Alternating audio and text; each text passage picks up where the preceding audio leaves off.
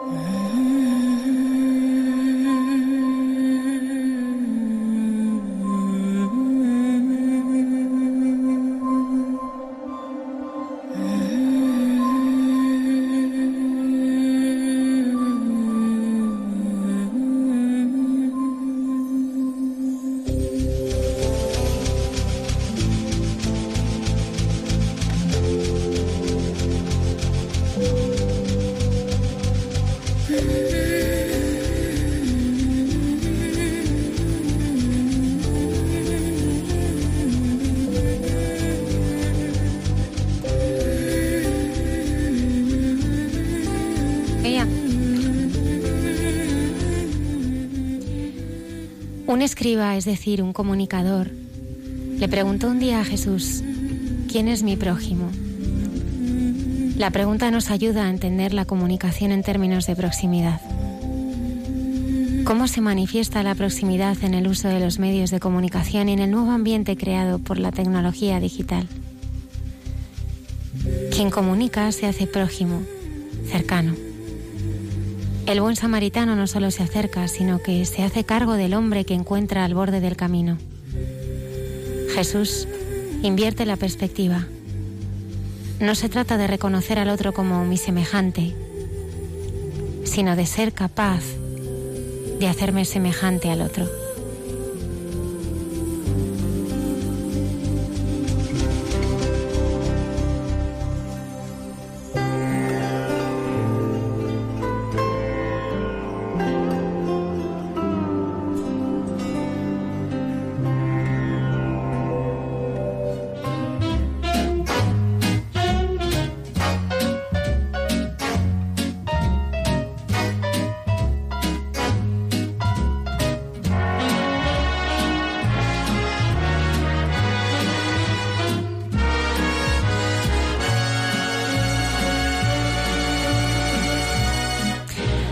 Hace cuatro minutos de la madrugada. Bienvenidos al programa de Mucha Gente Buena aquí en la Casa de la Virgen, en Radio María. Buenas noches, Padre Isaac Parra. Buenas noches, Almudena.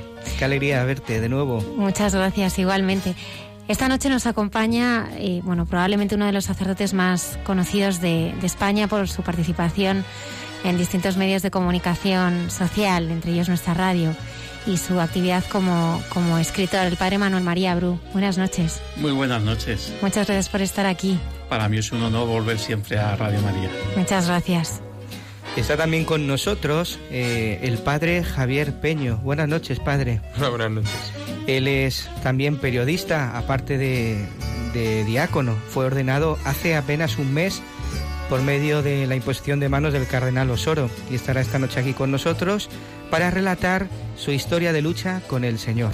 Nos contará su historia también preciosa, como el Señor le llama de nuevo a seguirle. Bueno, además su experiencia en el Camino de Santiago, porque nos ha dicho que él quiere ser sacerdote en el Camino de Santiago. Sí, sí, vamos. Un poco friki, ¿no? No, no, pero en esta vida hay que ser friki de algo. claro que, sí. Ha hecho 11 veces el camino ya. Qué maravilla. Saludamos también a nuestros habituales colaboradores, Jesús López Mesas, con su sección eh, Canciones con mensaje entre tú y yo, la hermana Carmen Pérez, y todos aquellos oyentes que nos saludáis y nos seguís cada noche a través de Facebook y Twitter y la dirección de correo electrónico. Hay mucha gente buena, arroba radiomaria.es. Bienvenidos.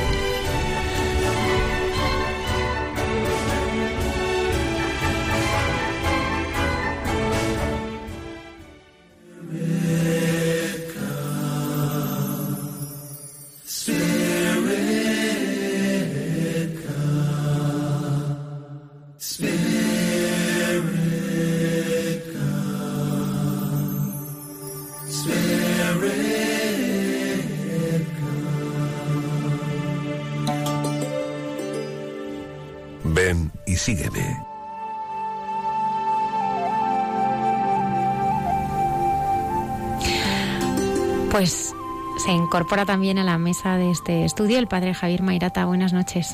Hola, buenas noches, Almudena. Le damos la bienvenida a este eh, programa y, al, y, al, padre eh, Manuel María Bru. Pues sí, el padre Manuel María Bru, aparte de, bueno, ya os cuenta algunas cosas, pero vamos a, a recordar un poco pues algunos de los actuales encomiendas que tiene en su ministerio y bueno, un poco también su recorrido. Él actualmente se ha escrito a la parroquia de San Jerónimo el Real de Madrid, pues que muchos la conocen porque está al ladito del Museo del Prado. Es delegado de catequesis de la Diócesis de Madrid. Es presidente y fundador también de la Fundación Crónica Blanca, de la que hablaremos luego, miembro del Consejo de la Fundación Pontificia Ayuda a la Iglesia Necesitada, del Consejo del Movimiento de los Focolares en España y de la Junta de Gobierno de la Congregación San Pedro Apóstol de Sacerdotes Naturales de Madrid. También es profesor de periodismo en diversas universidades. Padre Manuel. Todos conocemos al Padre Manuel María Bru. Le hemos escuchado en la radio, le hemos visto en televisión, hemos leído algunos de sus libros, pero ¿cómo era el niño Manuel? ¿no? ¿Y, y qué era la fe para usted en su infancia? Pues era también gordito, como soy ahora también un cura gordito, y, me imagino que sí, más travieso, ¿no? Pues eh, eh, mi, hermano Carlos, que en paz descanse, era más ágil que yo, pero yo recuerdo también infancia peleándome con mi hermano, o sea que debía de dar mucha guerra. Yo siempre digo cuando leemos el pasaje de Hechos que dice se trataban como, como hermanos, digo, se peleaban, también se peleaban, ¿no? propio de los hermanos. Efectivamente. ¿Y cómo era la fe en su infancia? ¿Cómo la recuerda esos momentos? Pues era una fe mm, bien tradicional de, de, eh, bueno, de familia, ¿no?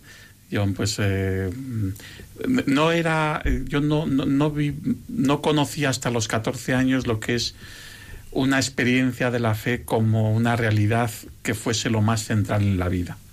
Aunque sí que es verdad que yo hice una experiencia mm, religiosa muy profunda el día de mi primera comunión. Eso lo, lo recuerdo desde entonces como algo que mm, eh, muy, muy curioso, que por cierto, ahora que, que, soy delegado de catequesis, yo me tomo con muchísimo relativismo todo lo, todo lo que hacemos y todo, porque lo, quien actúa es el Espíritu Santo y no y nosotros hacemos lo que podemos, ¿no? Porque mi madre consiguió que en la parroquia creyesen que nos preparábamos, mi mando y yo, en, en, el colegio y en el colegio en la parroquia, con lo cual yo recibí la primera comunión sin ninguna catequesis. La catequesis que recibí fue que dos días antes fuimos a ver la túnica sagrada, que en aquel momento, estoy hablando del año 71, se proyectaba en, en, la versión que era lo más revolucionario en el cine, ¿no? Que era el, eh, pues con el sistema este del, del, no recuerdo el nombre técnico que tenía, ¿no? Y entonces, bueno, a mí esa película me, me cautivó de tal manera que yo, al recibir la primera comunión, fue como una experiencia de visión del, desde seguramente con el recuerdo de la película, claro, pero de, visión del Calvario y de sentirme y de estar ahí, que fue muy, que me, marcó para toda la vida. ¿eh? Esa fue una experiencia, pero luego ya tuvo que pasar el tiempo ya de, los de los 13, eh, 14 años para ya tener una experiencia de fe más, más a fondo, ¿no? Entonces no hubo una crisis de fe como la de tantos adolescentes, sino que la adolescencia es como un momento de encuentro. ¿no? Sí, efectivamente, para mí fue un momento, el momento de, encuentro posible. Sí que hubo una, sí, sí que hubo una crisis en el sentido de que evidentemente estuvo precedida de, de una época de unos meses, pues de, de dudas, de interrogantes, de inquietudes, ¿no? Nos invitaron en el colegio a participar, en un colegio laico, privado laico, nos invitaron a participar en, unos ejercicios espirituales, yo no tenía ni idea de lo que era eso. Eh, me llamó la atención que el, el, alumno al cual yo le tenía mucha consideración, porque era un compañero de mi hermano, era un curso superior, en esas edades, un año más, eh, es mucho, ¿no? Y, y él fue el que y fue clase por clase invitando a, a participar en unos ejercicios y yo lo único que recuerdo es que, que nos habló de que se hacían en silencio. Y yo fui a los ejercicios por lo del silencio. Me, me, llamaba la atención esto del silencio. ¿no? Y fue esos ejercicios espirituales con el padre Almellones, que en paz descanse, que dirigía la Congregación Mariana de los Coscas y a partir de ahí pues ya me incorporé a la vida de la Congregación Mariana a la vida de la Congregación Mariana era intensísima, ejercicios todos los años, campamentos en verano, en Pirineos, mmm, marchas a la sierra todos los meses, la sabatina todos los sábados, acción social los domingos. Bueno, mi, vida era ir a los jesuitas de Serrano, era donde estaba mi vida. Yo estaba deseando que llegara el fin de semana para ir allí y fueron unos años muy intensos que me marcaron me marcaron la, pues mi personalidad y sobre todo mi experiencia mi experiencia de Dios ¿no? y es en ese momento cuando empieza a escuchar la llamada de Dios al sacerdocio efectivamente sí ya al segundo año de estar en la congregación mariana en unos ejercicios espirituales yo se lo dije al padre Millones me dijo él lo hacía siempre así no dice no me hables de esto hasta dentro de dos meses. Yo no te voy a preguntar. Si dentro de dos meses sigues pensando en ello, me lo recuerdas tú. Y si ya no sigues pensando en lo mismo, ni siquiera me lo comentes. ¿no? Una manera de no tenerte pues, ante una cosa que fuera simplemente un impulso pasajero. ¿no? Y, y, yo estaba contando los días, los dos meses para, para decírselo, ¿no? Y nada, y fue, fue, sí, yo lo vi, lo vi claro, ¿no? Yo me pedía esta llamada al sacerdocio y, yo conocía a pocos sacerdotes, el profesor de mi colegio, un sacerdote diocesano, eh, que, eh, eh, que, ya muy mayor, pero que, es un hombre fantástico, y, los jesuitas que estaban en, torno allí a la casa de, Maldonado, no conocía muchos más sacerdotes pero yo sí, yo veía en ellos pues eh, lo que yo quería ser y, y, viví esa llamada pues en, sobre todo en la experiencia de los ejercicios ¿no? o sea que y esa experiencia de, de silencio que, que, hoy se nos hace tan duro en general ¿no? siempre hemos hablado de que en nuestra sociedad lo del silencio cuesta mucho eh, ¿cómo se puede hoy aplicar como delegado de catequesis eh, esta pedagogía del silencio uy es todo un desafío ¿no? no hay palabra sonora que no esté acompañada de silencio. Sin silencio no hay palabra. Y esto que como principio teórico puede parecer muy bonito y muy poético, pero que a lo mejor es muy real, es muy real, ¿no? Sin el trasfondo del silencio no hay palabra, ¿no? En el fondo es este misterio teológico que contemplamos de la relación de María con Jesús, ¿no? María es el silencio donde nace la palabra. ¿no? Y yo creo que esto en la vida cotidiana pues mmm, es, es, fundamental. ¿no? Es verdad que yo en mi caso, pues mmm, yo creo que por familia soy súper hablador. ¿no? Eh, eh, mi, mi, madre es muy habladora, eh, periodista, eh, mi padre también es muy hablador, ha sido además parlamentario, que es lo que se le, todo, lo que se le pide a un parlamentario que sepa hablar. ¿no?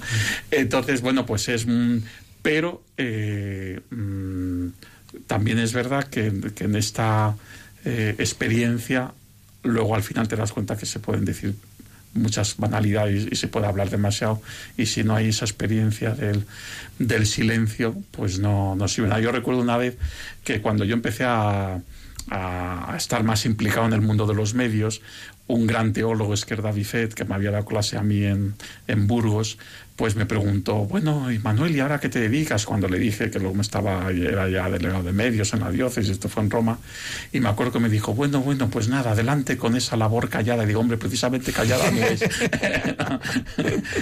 Pero sí tiene que ser callada, ¿no? Sí que tiene que ser callada en este sentido profundo, ¿no? O sea, que como ve la vocación clara, me imagino que entraría en el seminario al acabar el COU, ¿no? Sí, primero fui a Burgos a estudiar teología, eh, que fue lo que me recomendó el, eh, el padre Almellón, seguramente porque él todavía creía que había alguna oportunidad de que fuera jesuita. Me dijo, no, tú te vas a estudiar Burgos y así te quedan, tienes un poco más de tiempo para discernir si quieres ser diocesano o religioso. Y estuve en Burgos tres años y ya a los tres años de haber estado allí estudiando en la Facultad de Teología, allí uh -huh. coincidí, que además teníamos prácticamente la misma edad, un poquito mayor, con el director de, de esta radio, con, con, eh, con, el, con el padre Luis Fernando de Prada, pues coincidimos allí en Burgos en la Facultad de Teología y luego ya entré en el Seminario de Madrid, ya en el año 83 ya volví a, Madrid, ya entré en el seminario y ya hasta la ordenación en el 89 estuve en el seminario. ¿Hay alguna anécdota que se pueda contar de aquellos años que... Pues sí, mira, eh, esto es una cosa que a lo mejor alguno de los que nos oye lo conoce, porque es un sacerdote muy conocido también en Madrid, es el actual vicario, el actual vicario de evangelización, episcopal de evangelización, Carlos Aguilar. Fuimos compañeros de, de mm, compañeros en la comunidad del seminario. Yo todavía fui al seminario en Madrid cuando estábamos en comunidades, mm. en barrios, en distintos sitios, en el barrio San Juan Bautista. Compañero de comunidad, de habitación, de curso, de clase, éramos compañeros en clase. Y Carlos Aguilar en aquella época se parecía muchísimo a un etarra que estaba buscado, que era Santipotros, y entonces me acuerdo, bueno, nos, para, nos paraban cada dos por tres, pero una vez íbamos en el coche de la Comunidad San Juan Bautista al seminario y nos paró en mitad de la calle en Madrid la policía, pero con metralletas, porque la habían visto de lejos y como era Santipotros, era igualito. Y me acuerdo que el que estaba conduciendo el coche, de los nervios que tenían, ¿de dónde vienen? Del seminario, somos seminaristas. ¿Y a dónde van? Al seminario. Y ahí de policía, no se puede ir y volver al mismo sitio. No, entendía que el seminario tenía muchas casas. ¿Y su ordenación cómo la vivió? ¿Cómo recuerda la ordenación? ¿Dónde la recibió? Pues en la Basílica de la Merced, porque todavía no estaba construida, la, no estaba terminada de construir la Catedral de la Almudena.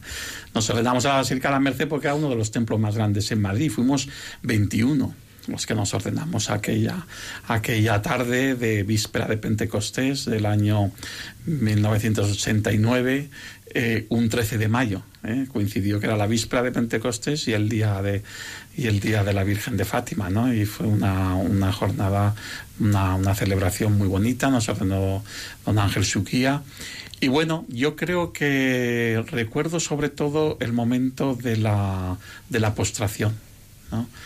Un poco porque fue el momento que me dio como la, la serenidad y la tranquilidad para poder vivir toda la celebración en una enorme confianza, ¿no? Sabiendo que todo lo que había aprendido y todo lo que, como que en ese momento se, se hacía muy real. Mm, lo que menos cuenta aquí es si estoy preparado o no estoy preparado, si soy capaz o no soy capaz, porque yo estoy postrado, ¿no?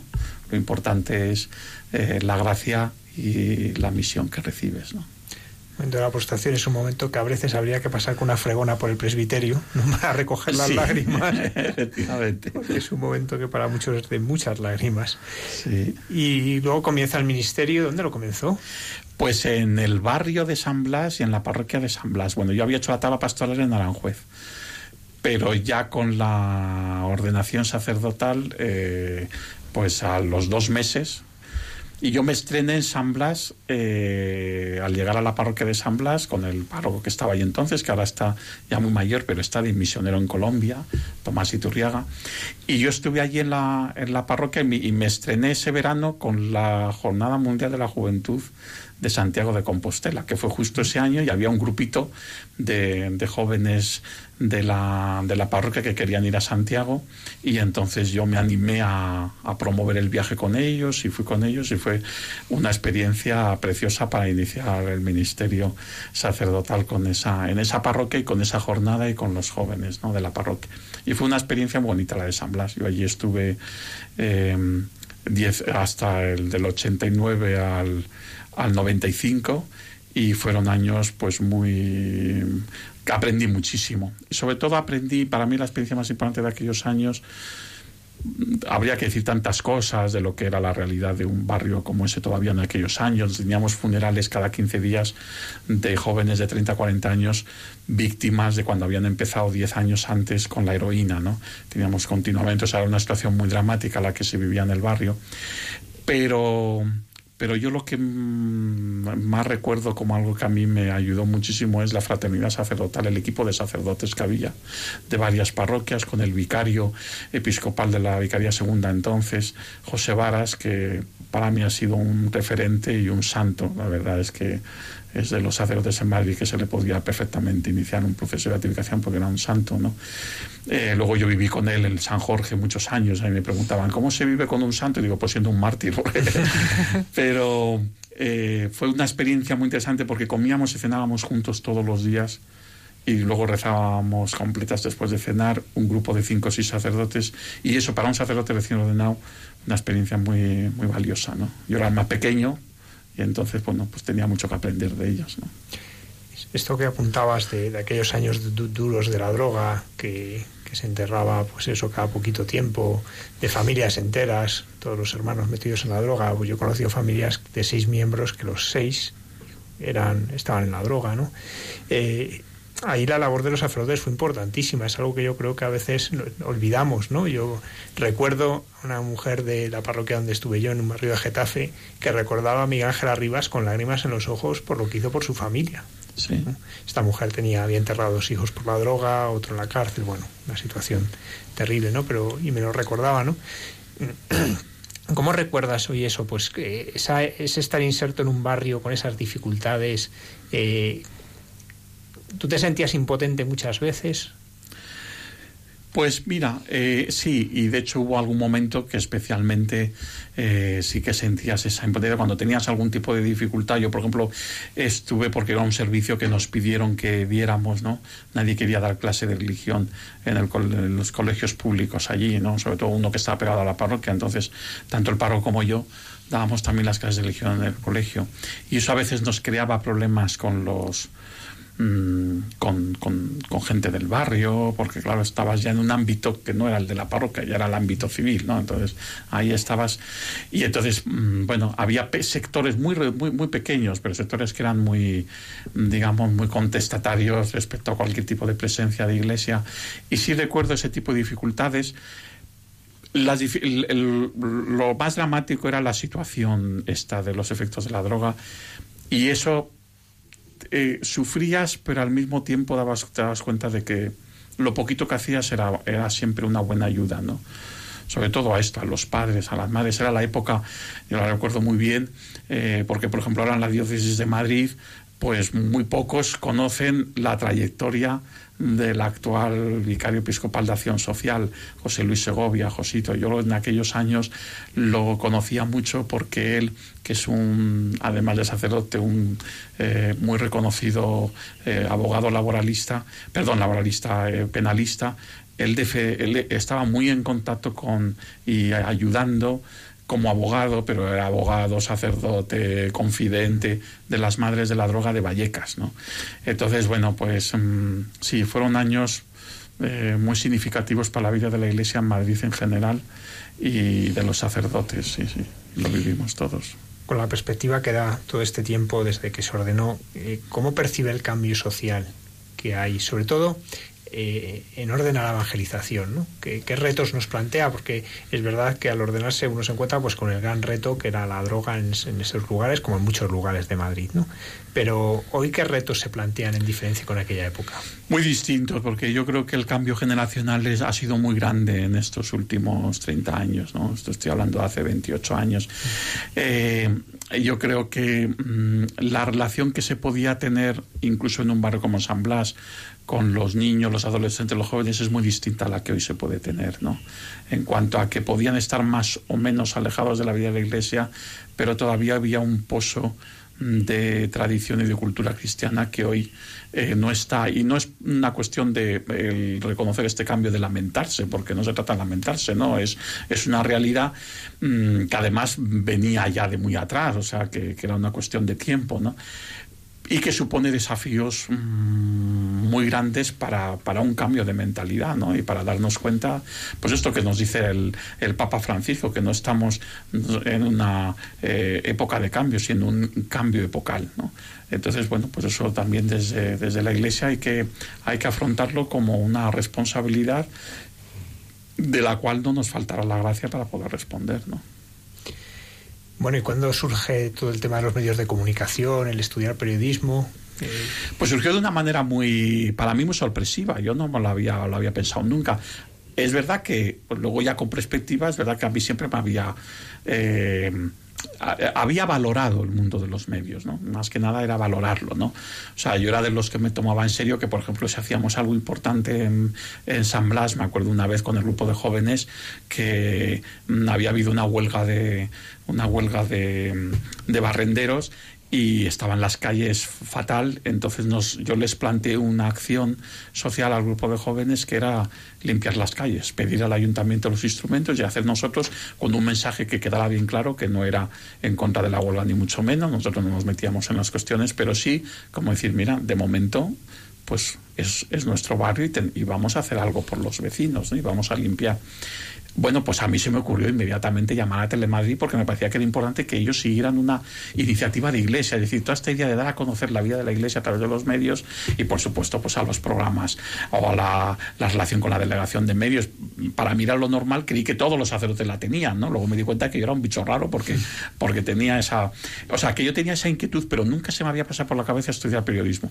Yo me voy un año a seis meses a Florencia a hacer un curso de espiritualidad eh, con el movimiento de los focolares para sacerdotes en Lopiano y cuando vuelvo, pues mi director espiritual, que era director espiritual del seminario entonces, Francisco Pérez, actualmente arzobispo de, arzobispo de Pamplona, pues me dice mmm, don Ángel Suquía y don Javier Martínez, que entonces era el obispo auxiliar de Madrid, el arzobispo de Granada, quieren que estudies periodismo.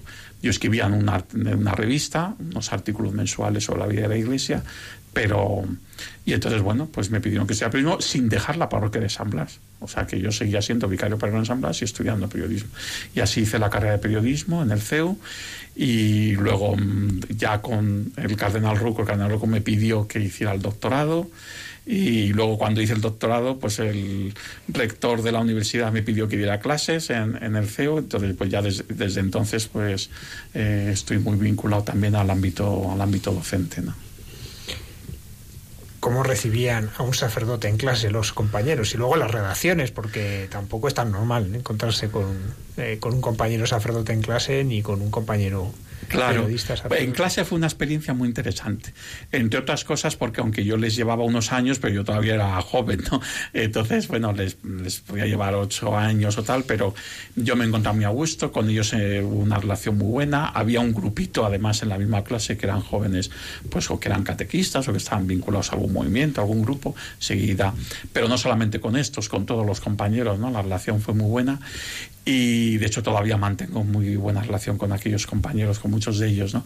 Y sobre todo porque de ahí surgió la idea de la Fundación Crónica Blanca, un poco en el contraste de estudiantes de periodismo que me decían, mira Manuel, yo, la, mi vida cristiana, los que estaban más convencidos, ¿no?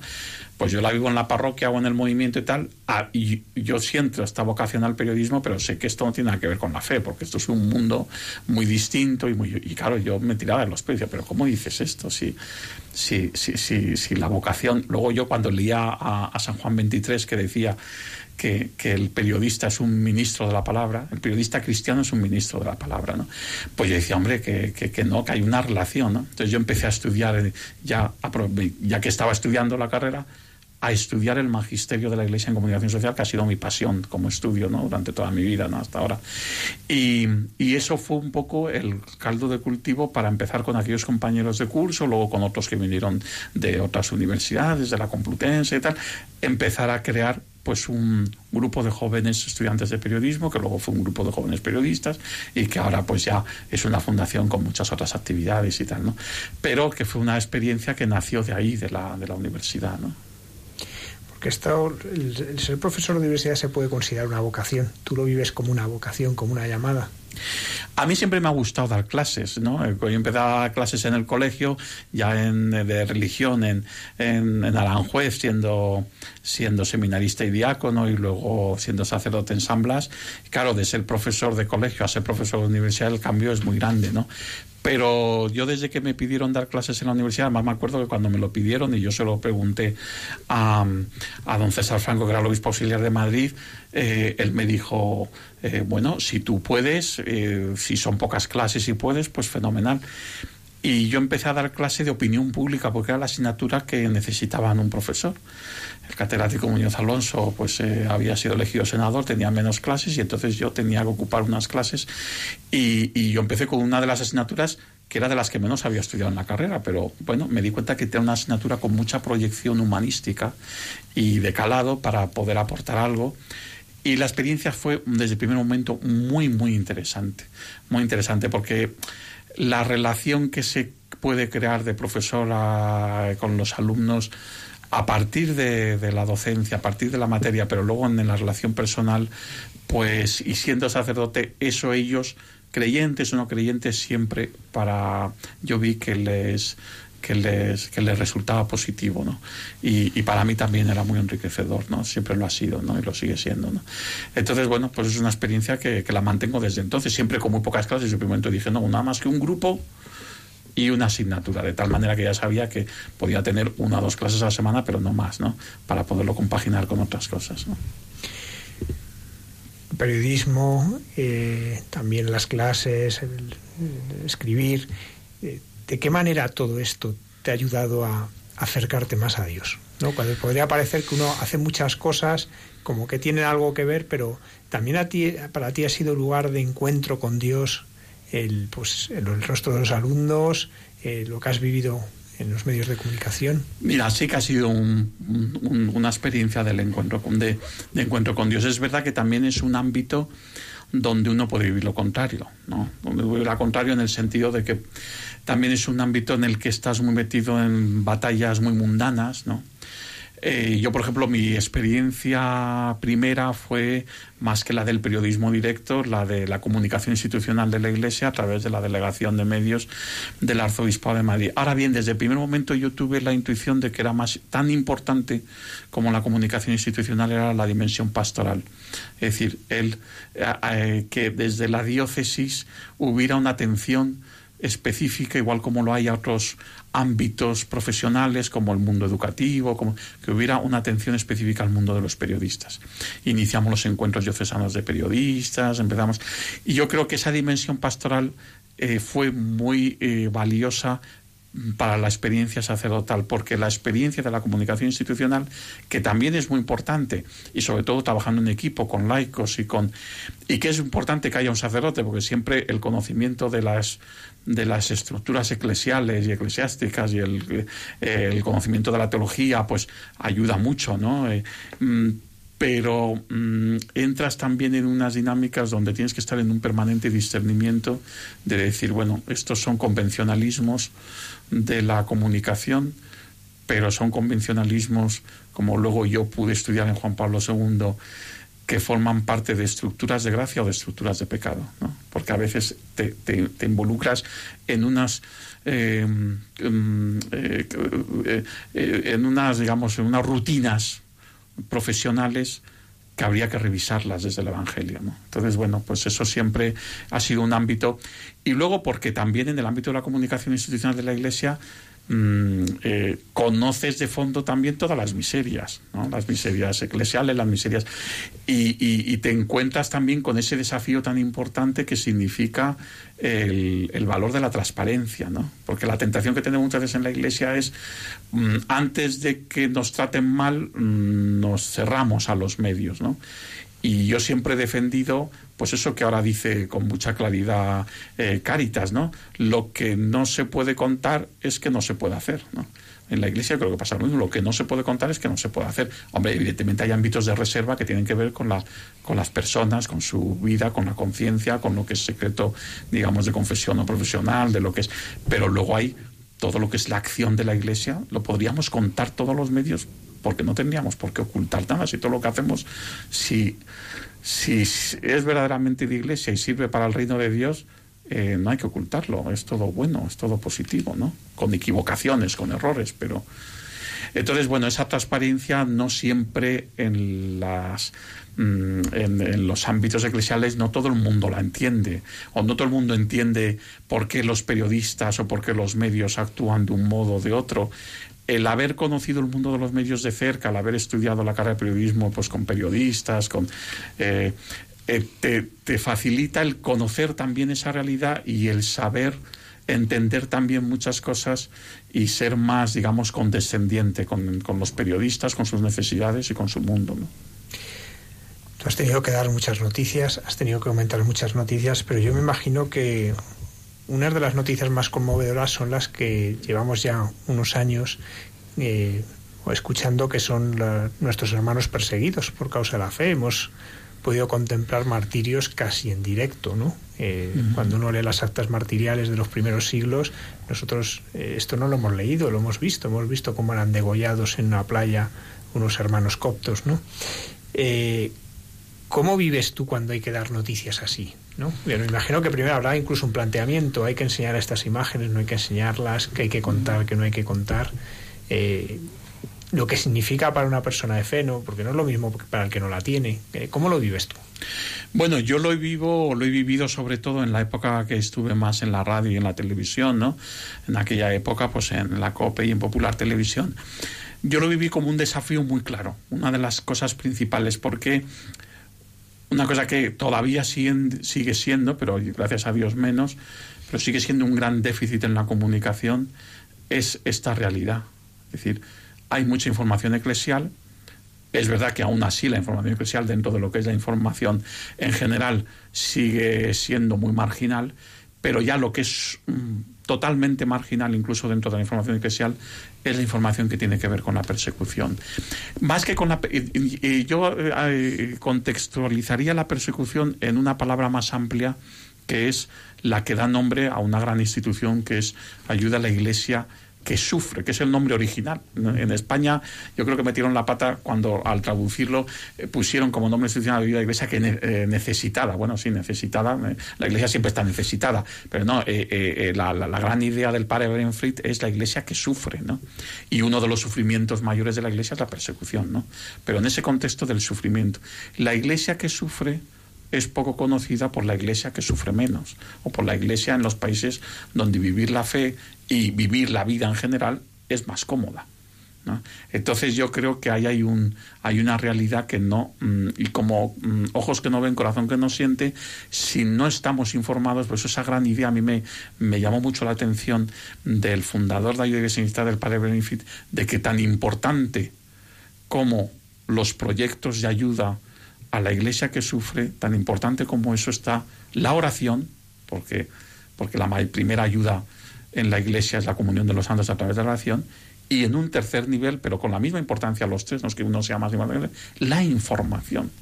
Era consciente de que era muy importante esta información, porque si no, ni siquiera los católicos estamos informados de lo que les pasa a nuestros hermanos de fe, de bautismo en, muchas partes del mundo. ¿no? Entonces, bueno, eh, para mí eso desde el primer momento, desde el ámbito periodístico eclesial, la información religiosa me, me llamó mucho la atención. Y luego, pues fue, tuvo una circunstancia concreta Mm, que, a mí me ha marcado mucho en mi vida, ¿no? Luego esas cosas que pasan en la vida que luego mm, no se quedan en ese momento, sino que luego te, te marcan para siempre, ¿no? Que fue el año 2007, mm, principios de diciembre, eh, en un consejo de dirección de la COPE, el presidente entonces de COPE, coronel de Palma, plantea que qué sentido tiene que cada programa haga una campaña de Navidad con una ONG o con una institución distinta, que había que hacer y me encarga a mí allí en el Consejo, delante de todos los miembros del Consejo, que yo me encargue de coordinar para que todos los programas hagan una única campaña. Y dijo, y me encantaría, Manuel, si, si da tiempo, que era ya muy, estamos ya en diciembre, si da tiempo me encantaría que fuera con los cristianos perseguidos de Irak. Y bueno, ese año 2007 se pudo hacer una campaña magnífica, se involucraron todos los programas y fue en gran parte para la sociedad española uno de los puntos, mm, digamos, de, de, inflexión eh, entre el desconocimiento y el conocimiento de la realidad de la iglesia perseguida, ¿no? Porque, bueno, pues tuvo mucha, mucha repercusión, la ayuda fue fantástica, pero lo más importante no fue la ayuda que quedaba determinada en una campaña de, unos días, sino en que empezaba a oírse hablar. Y a partir de ese momento ya Mm, eh, desde Ayuda a Iglesia Instalada tuvo una mayor repercusión en los medios y, luego la magnífica gestión del equipo que hay ahora en Ayuda a Iglesia Instalada eh, con su director, con Javier Menéndez, pues ha hecho posible que sea una institución que en España eh, pues esté mm, poniendo negro sobre blanco en los medios de comunicación esta realidad, porque prácticamente es la única fuente de información, el 90% de la fuente de información de la Iglesia perseguida es a través de esta institución, porque ya eh, en, su, en su organización y en su carisma está que la información es tan importante como la ayuda. Y como la oración. ¿no? Entonces, bueno, pues yo eso me hizo que luego me pudiera vincular o que me, pidieran que me vinculase al Consejo de la Oficina de España y la verdad es que, es una todo lo que se pueda hacer por dar a conocer eh, esta realidad es fundamental. ¿no? Porque luego los cristianos eh, perseguidos además es lo que más quieren. O sea, lo peor para un cristiano perseguido es eh, no sentir eh, la, fraternidad cristiana de los que no estamos perseguidos. Eso, es lo peor que le puede ocurrir, porque ya sus perseguidores ya, sabe cómo son y quiénes son y los perdonan y los lo más difícil de entender es que luego estés solo, que no estés acompañado, que no estés eh, entonces yo creo que ahí todo lo que hagamos es poco, ¿no? Que a veces no es solamente una ayuda que es importantísima, cuántos, eh, gracias a Iglesia Amistad y de otras instituciones, cuántos campos de refugiados, de, de, personas perseguidas, pues, pues pueden tener eh, unas mínimas comodidades o pueden tener una alimentación sana, pueden, pero más allá de esa ayuda es esa cercanía, ¿no? Esa, y yo creo que eso es fundamental. Y ahí desde los medios de comunicación de iglesia y de no iglesia, pero por supuesto la primera responsabilidad de los medios de comunicación de iglesia es poder informar, ¿no? A mí me alegra mucho porque yo sé que desde Radio María hay una información permanente, ¿no? De la, de la iglesia que sufre, ¿no? Si no informamos de la iglesia que sufre, no somos de verdad iglesia, ¿no? Eh, como, sobre todo como comunicación con esto que nos comentabas que tan, tan importante ha sido en tu vida, ¿hay alguna noticia que has tenido que dar o comentar? Eh, pues también muchas veces has comentado celebraciones como la JMJ, en varias ocasiones. ¿Cuál ha sido la que tal vez más te haya impresionado o haya, dejado más huella en ti? Como noticia de información religiosa, hombre, las, el seguimiento de los papas a mí me ha, me ha marcado mucho, ¿no? Yo creo que no nos terminamos de dar cuenta la gracia de Dios tan grande que hemos tenido en el siglo XX y en el siglo XXI con los papas que, que, estamos teniendo, que hemos tenido y estamos teniendo. Y, que, y, que, y que realmente vienen a responder en la providencia de Dios a un mundo globalizado donde es muy importante que haya un rostro, que haya unos ojos, que haya una voz que, que sea mucho más que un portavoz. ¿no? Que sea como el buen pastor que va delante de todo el rebaño, también ante el mundo mediático. ¿no? Entonces, cuando estás en la información religiosa te das cuenta de lo importante que es. Cómo la manera de ser, de actuar, de hablar, eh, de mm, dirigirse a la sociedad a través de los medios del Papa, y estoy pensando en, en Pablo VI, en Juan Pablo II, estoy pensando en incluso Juan Pablo I, ¿no? el Papa de la, de la empatía y de la simpatía, eh, mm, Benedicto XVI, Francisco, eh, mm, ese es un tipo de información que a mí me parece que es muy importante, ¿no? A veces nos parece obvio, pero a mí me parece que es muy importante, sobre todo cuando es una información que, es, que, es, que está bien hecha, ¿no? Cuando realmente puedes hacer llegar el mensaje del Papa no solamente al pueblo de Dios, sino a toda, a toda la sociedad. ¿no? Yo creo que, y ahí es donde yo más me he movido, es verdad que es donde más me he movido, ¿no? en, la información eclesial, también en la diocesana. ¿no? La diocesana también es un ámbito muy importante, ¿no? porque la vida de una diócesis eh, es, muy, es muy amplia, muy plural, y ni siquiera en la misma diócesis, sobre todo una diócesis grande como Madrid. ¿no? Entonces, bueno, pues también el, el utilizar este criterio eh, informativo de la percha informativa, decir, mira, mm, el obispo va a inaugurar una parroquia o va a visitar, mm, no quedarse en lo que haga o diga el obispo, que también hay que hacerlo, porque también es muy importante, sino es la percha para dar a conocer el testimonio de la gente que está viviendo en esa comunidad cristiana, en ese movimiento, en ese hospital, en ese colegio, en ese... creo que hay las oportunidades de la... La información religiosa tiene el mismo criterio de la información en general. Lo que pasa es que para la información religiosa viene ni que al pelo, ¿no? Que es a la gente le interesa a la gente. Eso me lo decía Miguel Ángel Velasco, el director de, de, Alfa y Omega. Esto no te lo han enseñado en la universidad, pero es el principio periodístico básico. A la gente le interesa a la gente, ¿no? Que es esencial en vuestro programa, ¿no? En este programa en el que estamos, ¿no? Bueno, pues este yo creo que es el criterio también. Y luego en la iglesia perseguida, pues o en la iglesia, en la iglesia que sufre, pues también yo he tenido la experiencia, para mí ha sido muy, tal vez mi experiencia más emotiva desde el punto de vista mediático como periodista fue un viaje que hice con ayuda de iglesia necesitada a, Angola. Estuve 15 días en Angola con unos, para mm, revisar unos proyectos de ayuda necesitada. Fue justo antes del viaje de Benedicto XVI a Angola para presentar la, la exhortación apostólica sobre África, eh, que fue el último fin de semana que estuvimos, pero los 15 días antes, con un obispo en una diócesis tan, con tantos problemas, pero al mismo tiempo con tantas cosas que aprender, con tantas eh, carencias de todo tipo, fue un encuentro tan de golpe con una realidad eh, social y eclesial que yo recuerdo que, aunque mi viaje no tenía nada que ver con la radio, pero como yo estaba en la radio, eh, pues yo me comprometí. De hecho me llevé entonces era la única manera para un país como Angola donde no hay eh, antenas de los móviles por todo que cubrieran todo el país. Entonces tuve que llevarme un teléfono vía satélite para poder intervenir todos los días en la radio y yo recuerdo que en esos 15 días en más de tres ocasiones no fui capaz de terminar de comunicar la crónica que yo hacía diaria del viaje porque me caían las lágrimas, porque me emocionaba y, no era capaz de hablar, ¿no? Y tenía que interrumpir, ¿no? Em, hombre, eso como, como experiencia, como sacerdote, como cristiano y como periodista, todo al mismo tiempo, eh, fue impactante. Ha hablado de la importancia de transmitir las palabras, de, las palabras, los gestos, los viajes, pues todo lo que realizan los, los pontífices. De hecho, eh, ahora has dedicado un libro, porque tú llevas ya 11 libros eh, publicados y más de 6 en colaboración también. ¿no? el último libro es 10 cosas que el Papa Francisco propone a los periodistas.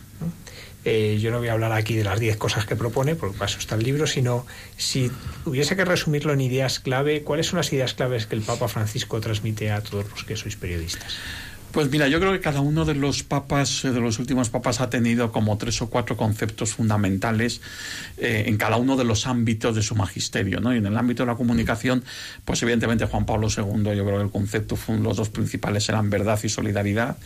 En el caso eh, de Benito XVI, eh, esto es curioso porque creo que poca gente lo conoce. El concepto fundamental era el de amistad, porque fue el Papa que le tocó afrontar sobre todo todo el tema de las redes sociales, que, que ya con Juan Pablo II en el 2005 terminó con la carta del, del, del, rápido desarrollo, pero era el mundo de las redes de, de, Internet, pero todavía no de las redes sociales como hoy lo conocemos. Y el Papa Francisco, el concepto fundamental es proximidad. La idea de esta de este texto tan bonito que, que Almudena ha leído al principio del programa del Papa Francisco, ¿no?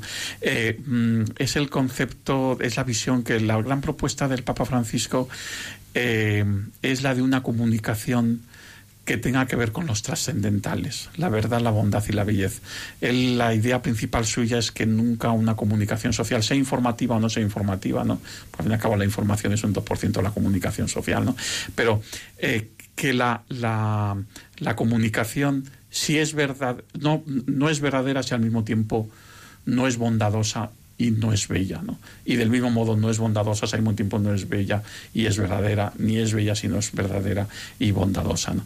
Eh, mm, y hay, a partir de ahí él entiende que para hacer una comunicación verdadera, todo lo que se ha hablado de el periodismo, el objetivismo, eh, bueno, yo no creo en el objetivismo periodístico porque es imposible, pero sí en, el objetivismo posible y sobre todo en la fidelidad a la verdad, ¿no? Claro, el Papa Juan Pablo II, el Papa Francisco lo que nos viene a decir es sí, pero si tú la verdad solamente la ves desde donde estás, o estás en el drama donde esa verdad se entiende o no la puedes hacer. ¿no? Entonces, por eso esa idea suya del modelo del, del, eh, eh, del, buen samaritano. Él, él, entiende que el comunicador buen samaritano no es solamente el que es voz de los sin voz, el que hace periodismo social, el que se pone, el que, el que elige como ámbito del periodismo, pues mm, el estar en, en, en los lugares donde, donde más se sufre, sino que toda la realidad de la actualidad, sea del tipo que sea, solamente se puede eh, contemplar mm, si se hace desde el borde del camino, no solamente desde el camino donde, donde transitamos cómodamente, sino que hay que bajarse del caballo, estar al lado del que está al borde del camino y desde la marginalidad es donde se ve mejor la, la, realidad más completa. ¿no? Yo creo que esta es una de las ideas básicas suyas, eh, no la única, hay muchas, pero yo creo que es la idea, digo, la idea más original. Yo me encontré con esta idea ya en el año 2002, antes de que, mm, eh, de que mm, si nos podían imaginar que el cardenal Bergoglio iba a ser el, el Papa Francisco. ¿no? Yo estuve en Buenos Aires en el año 2009 2007, 2008, 2009 y uno de los tres años, ya no recuerdo cuál, yo me encontré en la librería diocesana de Buenos Aires un librito firmado por Cardenal Bergoglio, luego eran varias conferencias, pero la suya era la principal, de un encuentro con periodistas diocesano y el título era Comunicador, ¿quién es tu prójimo? Yo me leí aquella conferencia, yo había estudiado, ya había hecho la tesis doctoral sobre Juan Pablo II, mm, mm, yo había estudiado todo el magisterio de la Iglesia sobre comunicación social, yo en ese texto encontré una novedad, una novedad impresionante. De hecho, cuando yo tuve la oportunidad en el año 2014 de, saludar al Papa Francisco, le dije, desde con un grupo de jóvenes periodistas de la Fundación Crónica Blanca estuvimos trabajando su discurso del año 2002 de comunicador, ¿quién es tu prójimo?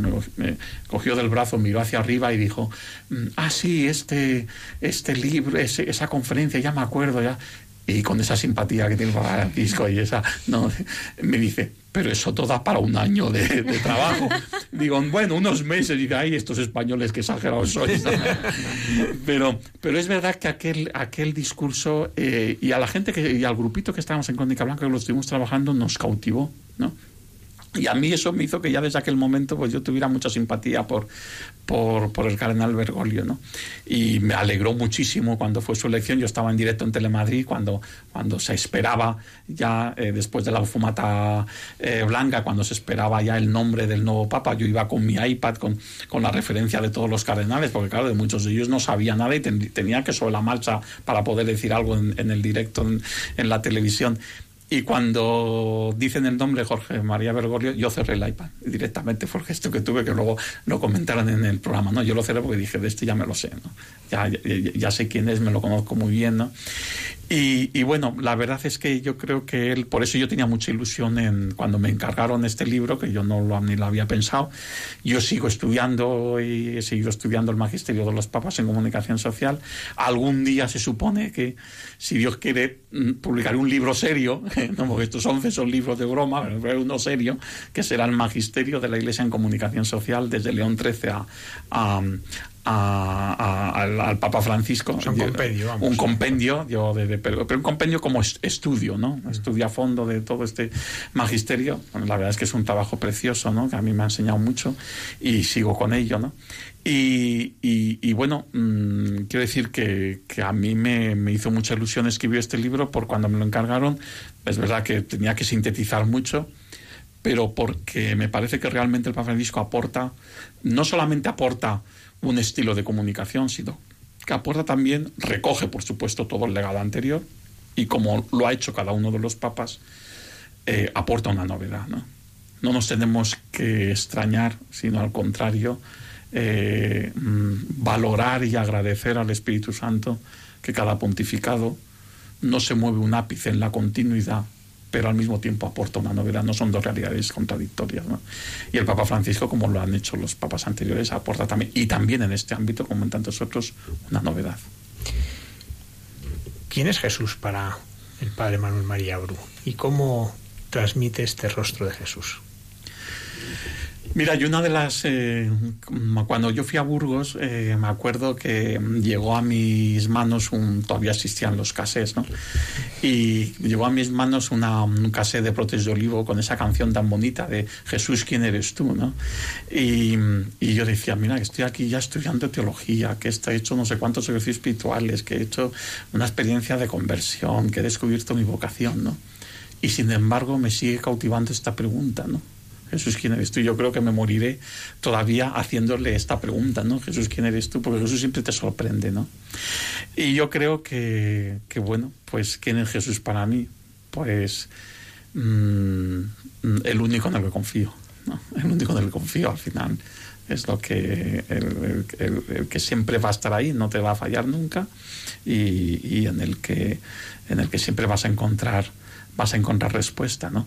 Es verdad que con los años vas aprendiendo que las respuestas de Jesús eh, no son del estilo de las respuestas humanas, que son respuestas muy explicadas. A veces cuando explicamos mucho las cosas, lo que queremos es que el que nos pregunta no te vuelva a preguntar más, ¿no? esta era, esta era. Esta era, esta era. La, vamos a subir un poquito para que la gente la escuche. Claro. Que mueres en cruz.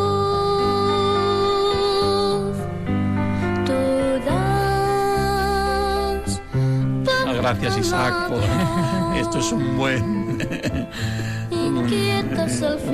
eso es hacer bien de técnico radiofónico.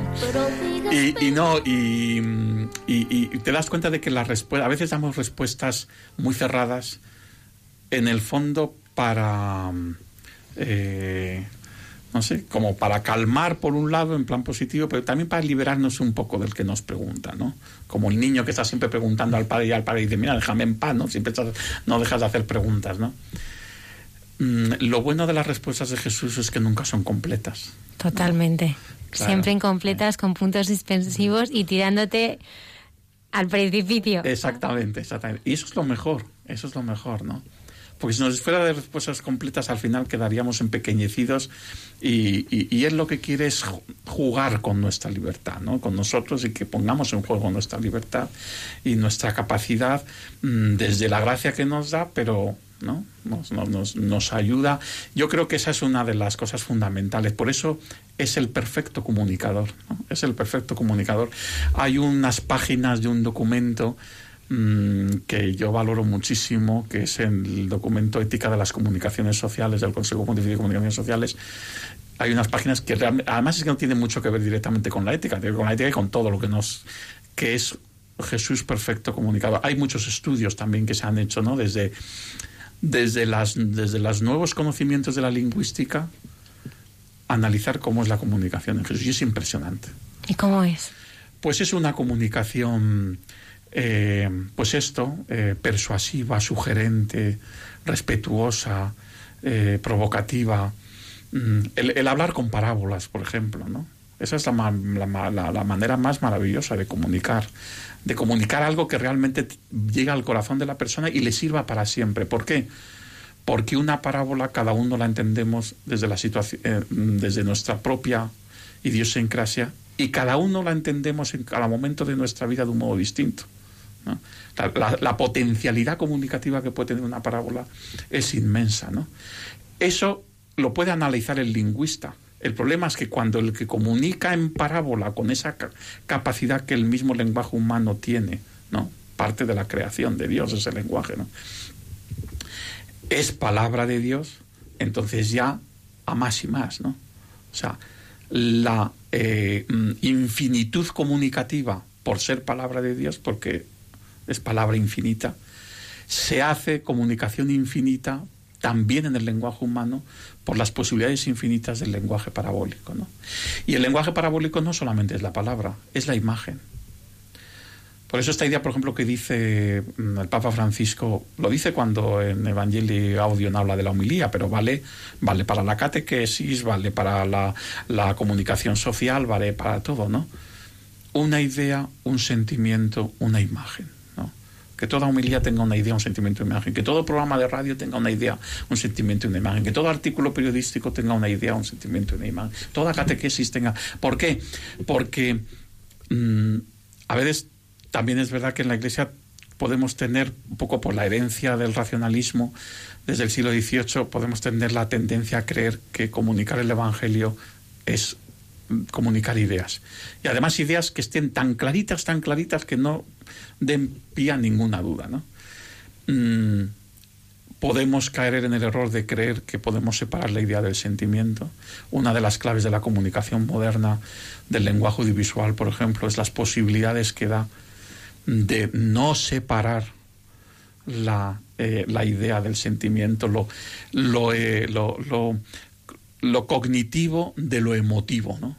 Ya San Ignacio Loyola inventó una palabra que une lo cognitivo y lo emotivo, que es la moción. Cuando en los espiritual les habla de, de, procurar mociones en el espíritu, la moción, en la moción mm, tiene que haber conocimiento y tiene que haber sentimiento, no se pueden separar. ¿no?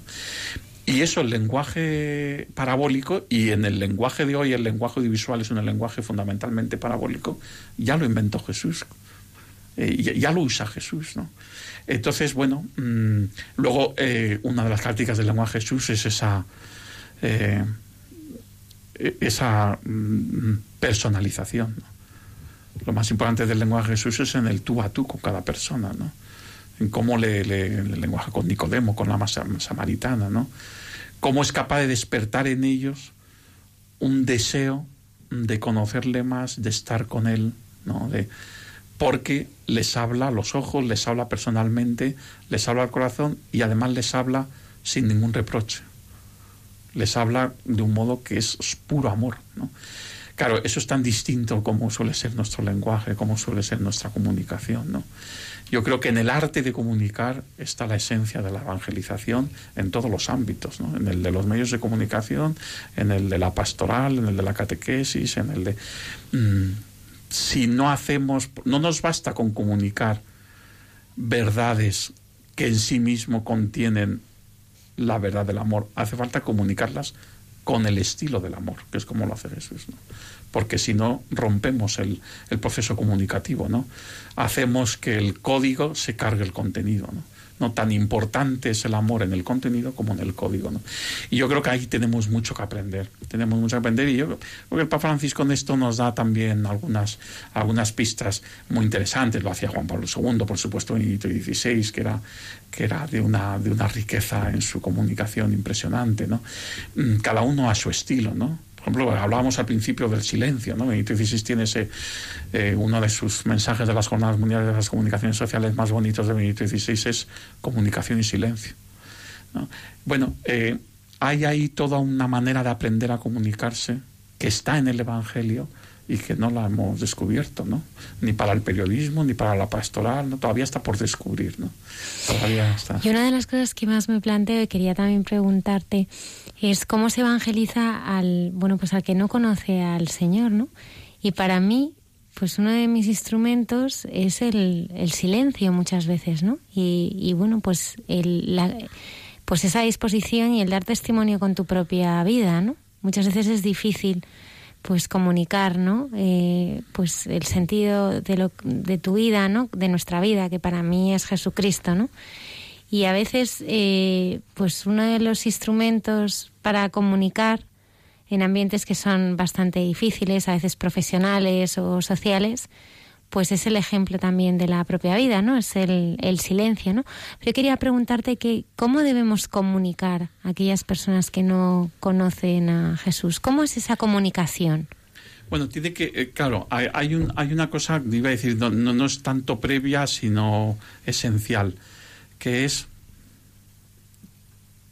comunicar a alguien no es comunicar una idea, ni siquiera comunicar un mero relato o una historia o una referencia, eso siempre se queda corto, ¿no?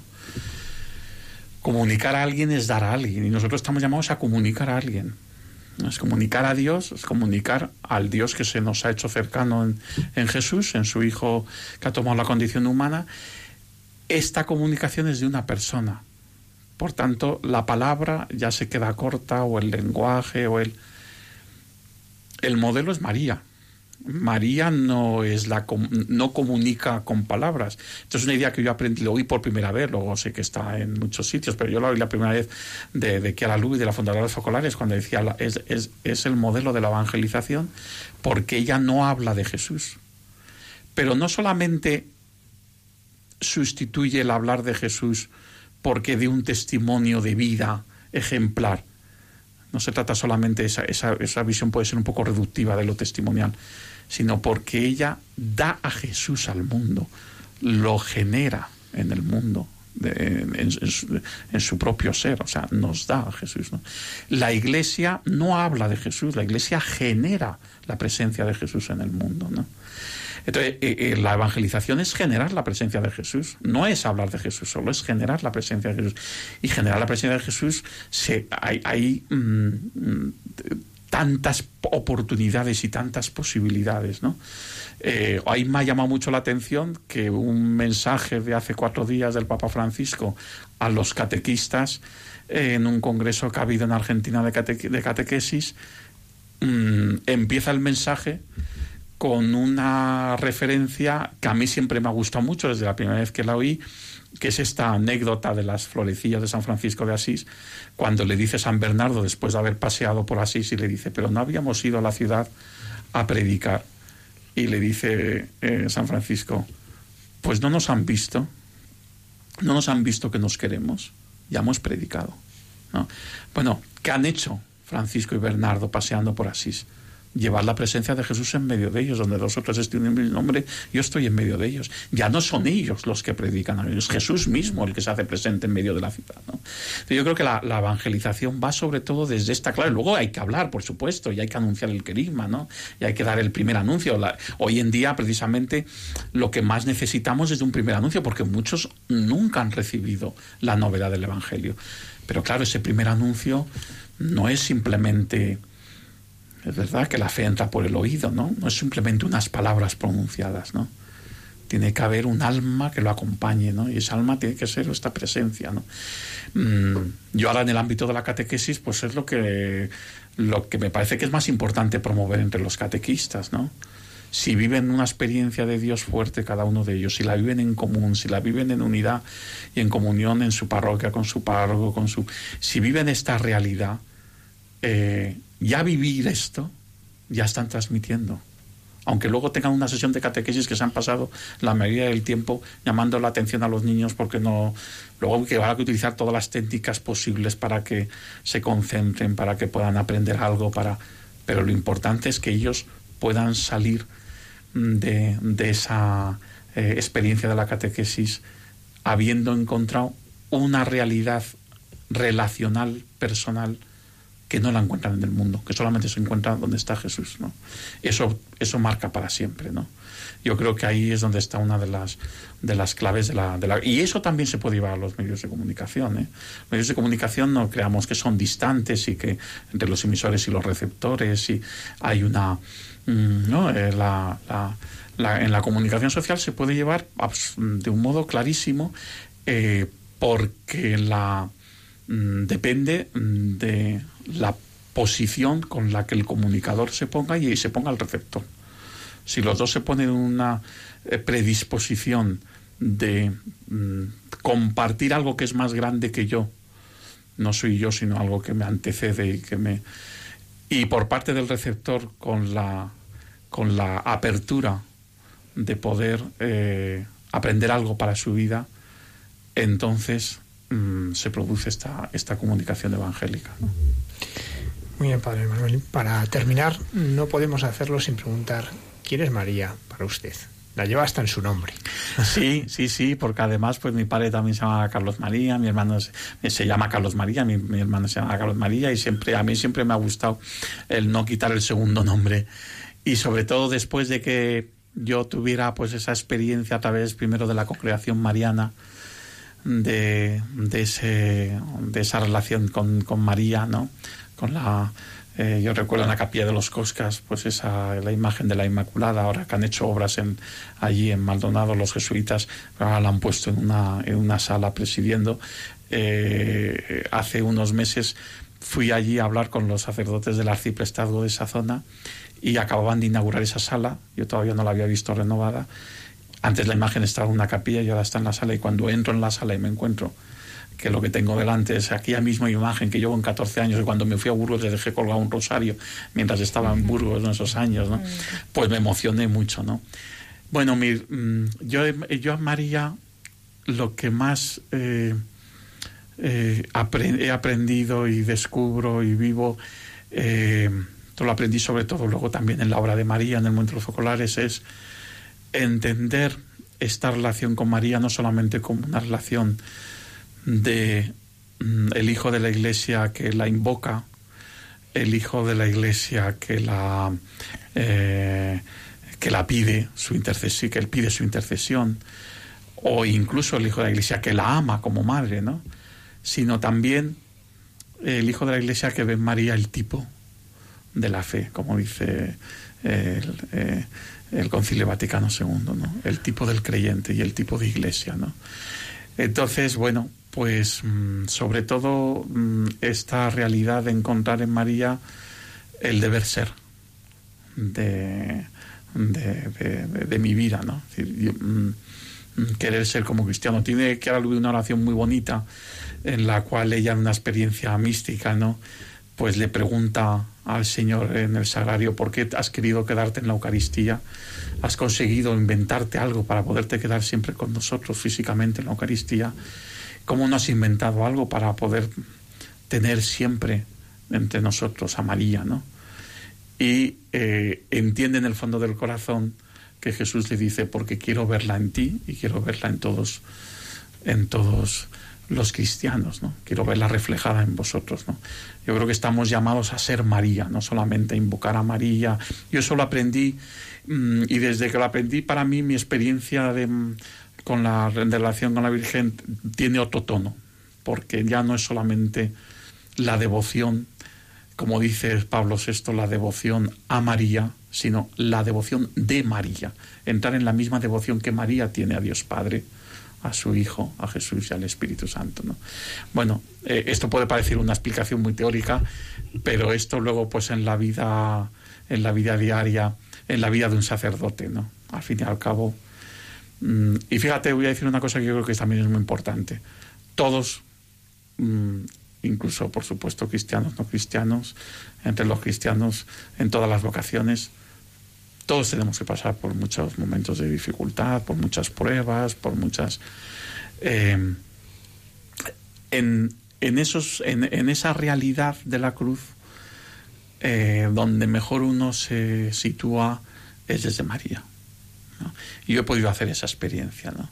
En momentos muy difíciles, en el ámbito de la comunicación, yo pasé momentos muy difíciles ¿no? con, con temas de, bueno, pues de, que no vienen ahora al caso, ¿no? Pero de, de, problemas de un medio de comunicación que siendo generalista, pero que estaba llamado y sigue llamado pues a, a ser evangelizador, ¿no? Y no, y no a ser pues eh, eh, instrumento de, de, poderes políticos y económicos, ¿no?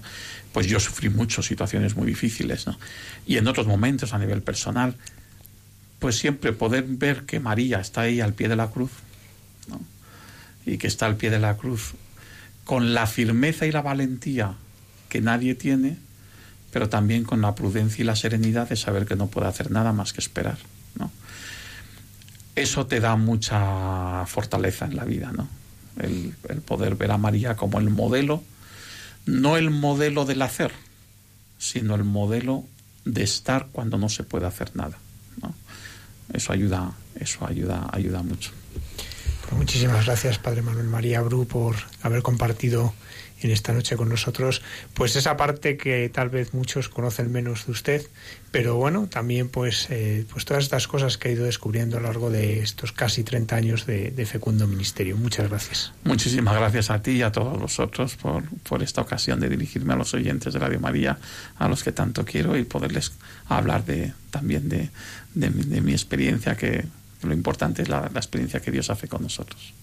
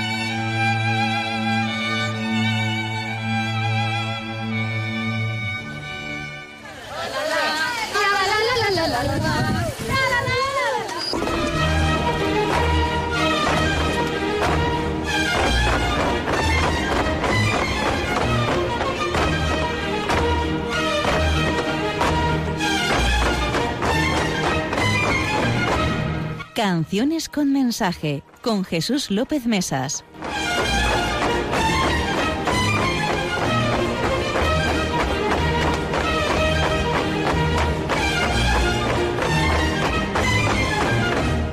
Buenas noches, Anudena, y un afectuoso saludo para los oyentes que sintonizan Radio María.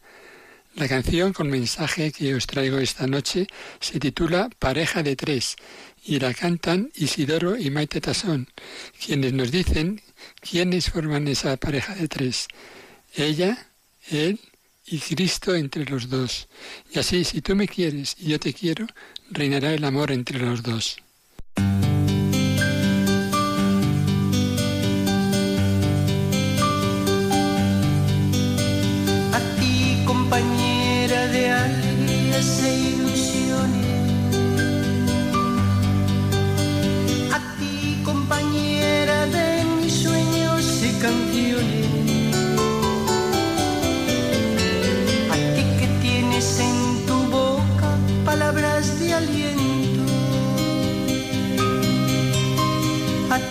Quiero hoy de todo lo que siento.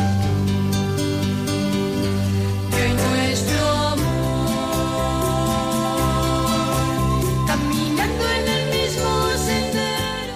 Jesús López Mesa, que cada semana nos trae estas maravillosas canciones con mensajes. La una y veinte de la madrugada seguimos aquí en directo en Hay Mucha Gente Buena. Está con nosotros nuestro segundo invitado, que es eh, Javier Peño, nació en Valencia. Estudió periodismo, esta noche es, una noche eh, periodística. Fue ordenado diácono de la Diócesis de Madrid hace un mes, eh, por imposición del cardenal Osoro, y le damos la, bienvenida. buenas noches. Oye, me ha encantado esto del Camino de Santiago. Sí, hombre. ¿Y por qué te gusta tanto? Pues porque es una metáfora de mi vida, vamos, diría yo, de la vida de cualquier cristiano, y porque o sea, he llegado 12 veces a Santiago, ¿no? Y las que quedan, yo creo que cada, como que de cada camino recuerdo algo que me ha marcado especialmente en la vida, ¿no? Entonces, bueno, cuando algo te marca tanto la vida, pues lo llevas muy adentro. Javier, tú, tú has tenido una, una lucha muy, muy particular eh, con Dios, ¿no? En, en, tu historia. Cuéntanos, ¿por qué, ¿por qué has estado peleándote con el Señor? bueno, o sea, lo, lo primero yo diría que mi, el gran problema es, eh, ahora visto con los años, ¿no? Que em, primero, bueno, el, lo que es el, problema, entre comillas, ¿no? De vivir un sufrimiento del que eres inocente, ¿no? Que es toda una historia, ¿no? Ahora una familia deshecha y todo esto, ¿no? Pero por otro lado también está el pecado personal y, y bueno, pues que yo soy muy consciente de que Dios me llamó al sacerdocio una vez yo había saciado mi soberbia, ¿no? Que era cumplir el sueño de mi vida, que era ser periodista deportivo. Entonces periodista fue como, deportivo, era tu sueño. O sea, una vez cumplí el sueño de mi vida, fue cuando el Señor me dijo, eh, hay algo más, ¿no? Y que ese algo más era Él.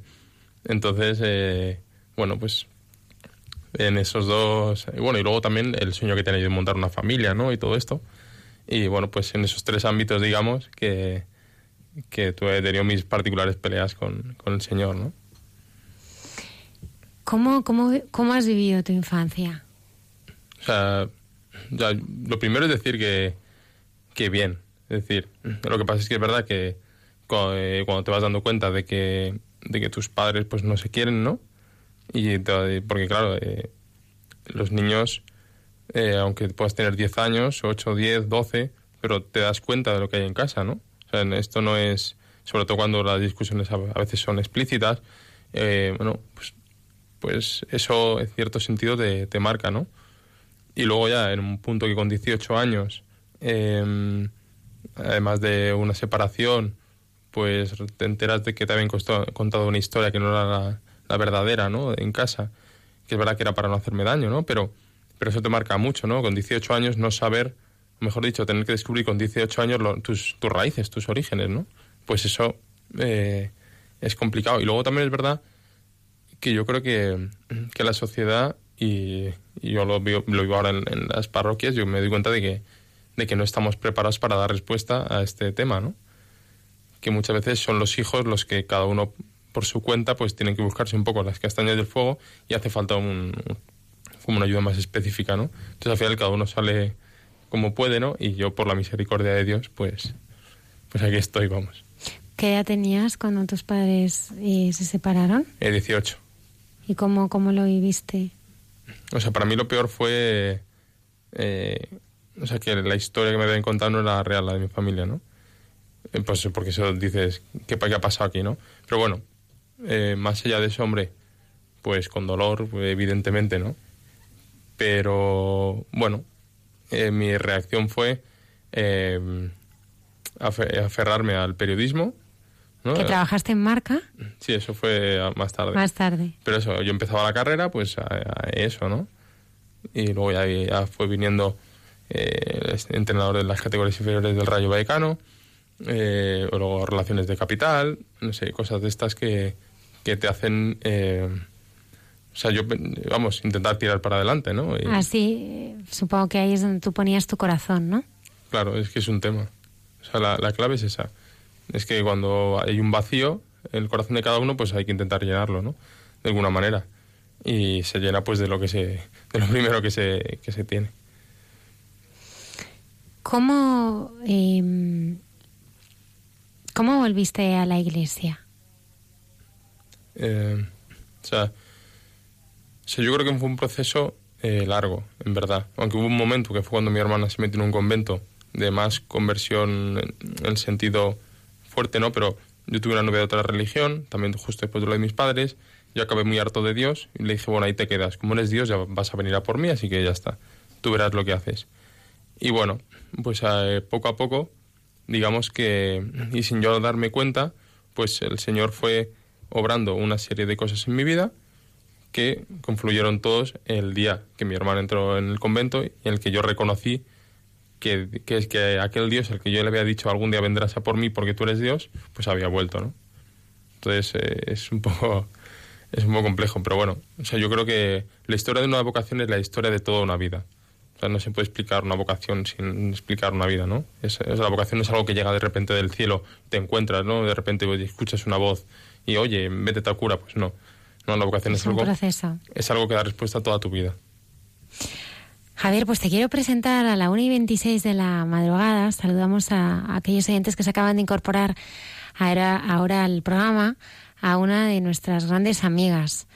Eh, se llama Beatriz El Amado. Buenas noches. Buenas noches, Almudena. Qué ilusión tenerte esta noche con nosotros. Saludamos también a Enrique Mejías y me gustaría que nos contaras eh, y nos hablaras del, del candil de María.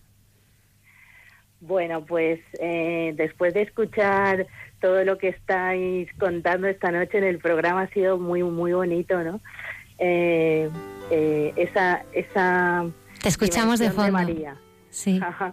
esa dimensión de María, ¿no? Como, como, eh, como ella siempre está ahí, ¿no? Y nosotros queremos hacer llegar a toda la gente también ese amor que tenemos por ella y, y, es- y ese sostén que nos ha estado dando siempre en la vida. Y bueno, pues para eso este verano estamos iniciando y apoyando todas las misiones de evangelización que podamos. Entonces, bueno, pues nos hemos puesto ahí el corazón abierto, hemos dejado el corazón abierto y empezamos mañana aquí en el desde el grado de Gandía, en la playa de Gandía, que os imagináis pues está llena de turistas, Abarrotada, abarrotada con estos días de calor. abarrotada.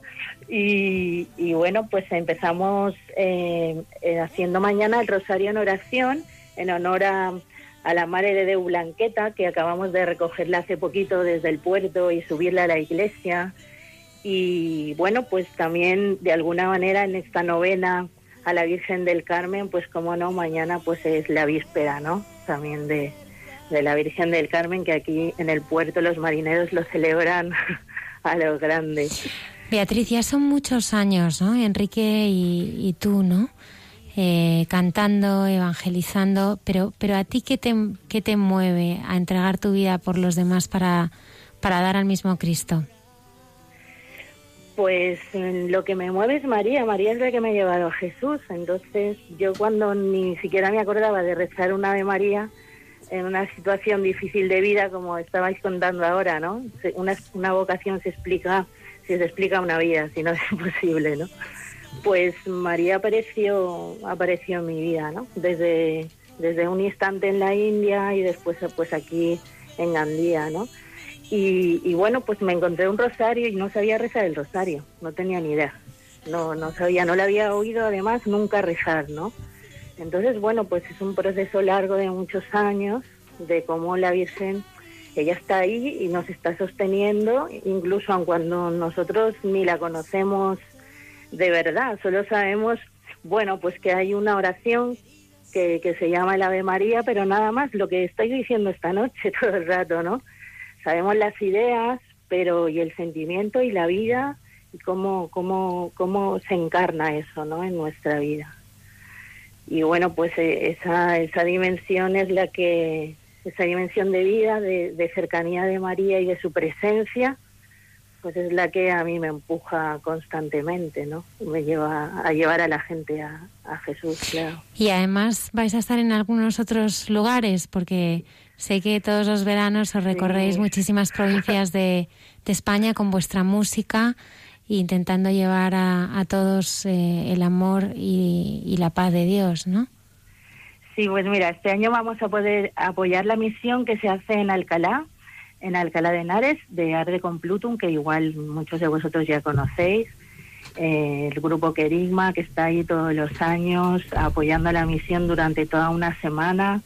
Eh, se, se, pasan varios días en, en, lo que es Alcalá y después eh, vamos a varios pueblos, ¿no? Entonces, bueno, pues es una misión muy bonita porque tiene esa dimensión de apertura, ¿no? De que no nos quedamos solo en la ciudad, sino, sino de que vamos luego como grupos de misioneros a, a, los pueblos, ¿no? Y acabamos luego ya todos juntos otra vez en Alcalá, en la catedral.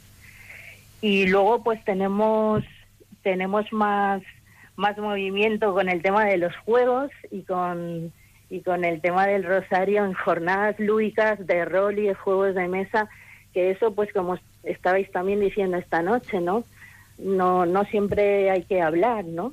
Eh, tú comentabas, ¿no? Desde el silencio, desde la vida, desde estar cerca, ¿no? Pues en ese tipo de ámbitos lo que hacemos es estar con la gente, jugar y compartir nuestro juego del rosario que está ahí metido dentro de una temática muy interesante que a la gente le atrae a través del viaje, de los viajes y bueno, pues eso Qué importante, Beatriz, es rezar el rosario. Hemos tenido muchísimos testimonios en este programa y compartían con nosotros que en momentos muy dificultosos de, de, de, sus vidas quizá no habían podido llevar una pues una vida de piedad, ¿no? No habían ido, no habían podido ir a misa, ¿no? Pero que nunca habían perdido el, el rosario a María, ¿no? Y que, y que ese había sido eh, el camino por el que había, se habían Había podido salvar y habían podido eh, estar sostenidos. Beatriz, muchísimas gracias por acompañarnos. Queremos seguir, ¿eh? os vamos a seguir muy de, de, cerca. Queremos que estéis otras noches con, con nosotros y, y, nos vayáis contando y compartiendo cómo vais viviendo esa misión por distintos lugares de, de España. Eh, os admiramos y rezamos por, por vosotros, Beatriz. Sí, nosotros también por vosotros, mutuamente, con María. con María, gracias, Beatriz. Buenas noches.